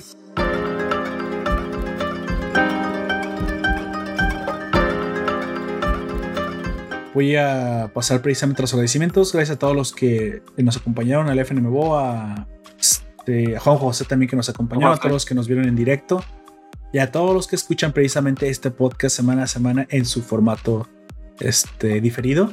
Gracias a ustedes por hacer posible este contenido. Si les gustaría escuchar algo más y contenido extra, pues bueno, ahí tienen el Patreon. Aparte es una forma de apoyarnos y que aquí Aoyak puede ir a cortarse el cabello. No lo haré. Por el suficiente dinero que pusimos. En vez de utilizar un ataúd, van a utilizar mi cabello. Ah, Si llegamos a 10 Patreons, ya con este, ¿te cortas el cabello, güey? ¿Eh? Es, es, una buena meta para los Patreons. Ah, eh, eh, lo, consideraré. Ok, lo considerará. consideraré cortarme las puntas. bueno, te invito a conocer a los amigos de la nación, chicos de enorme talento y gran contenido. Recomiendo que te suscribas a las notificaciones de nuestra página web para que no te pierdas de un solo podcast o de las aplicaciones en las cuales eh, eh, estamos todo el tiempo publicando nuestros podcasts o seguirnos en las redes sociales en cuyo defecto también ahí avisaremos cuando publiquemos. Casi no las usamos para otra cosa, así que si nos quieres seguir en cualquiera de esos tres lugares que te acabo de mencionar, todo eso como siempre estará en los vínculos de la publicación. Por último, más importante, me encantaría que nos dejaras tu opinión para ti cuál ha sido la pelea más emocionante hasta ahorita si es del manga o del anime, no importa. ¿Y por qué? Me encantaría que me lo dijeras en los comentarios del el audio donde lo encuentres, de la publicación donde lo encuentres. Bueno, ¿algo más que decir, amigo? Si no, por favor, eh, despídete. Pues no. Buenas noches, tardes, días. Espero que disfrutasen este podcast de dioses y putazos. bueno. Y yo fui a Yo también me despido de ustedes. Yo fui Lord Poperto y como ya escucharon, me acompañó el hombre de los rizos. Eso fue todo por ahora. Te recomiendo que nos que te suscribas y nos escuches en iVoox, iTunes, Google Podcast, YouTube o Spotify. Hasta la próxima.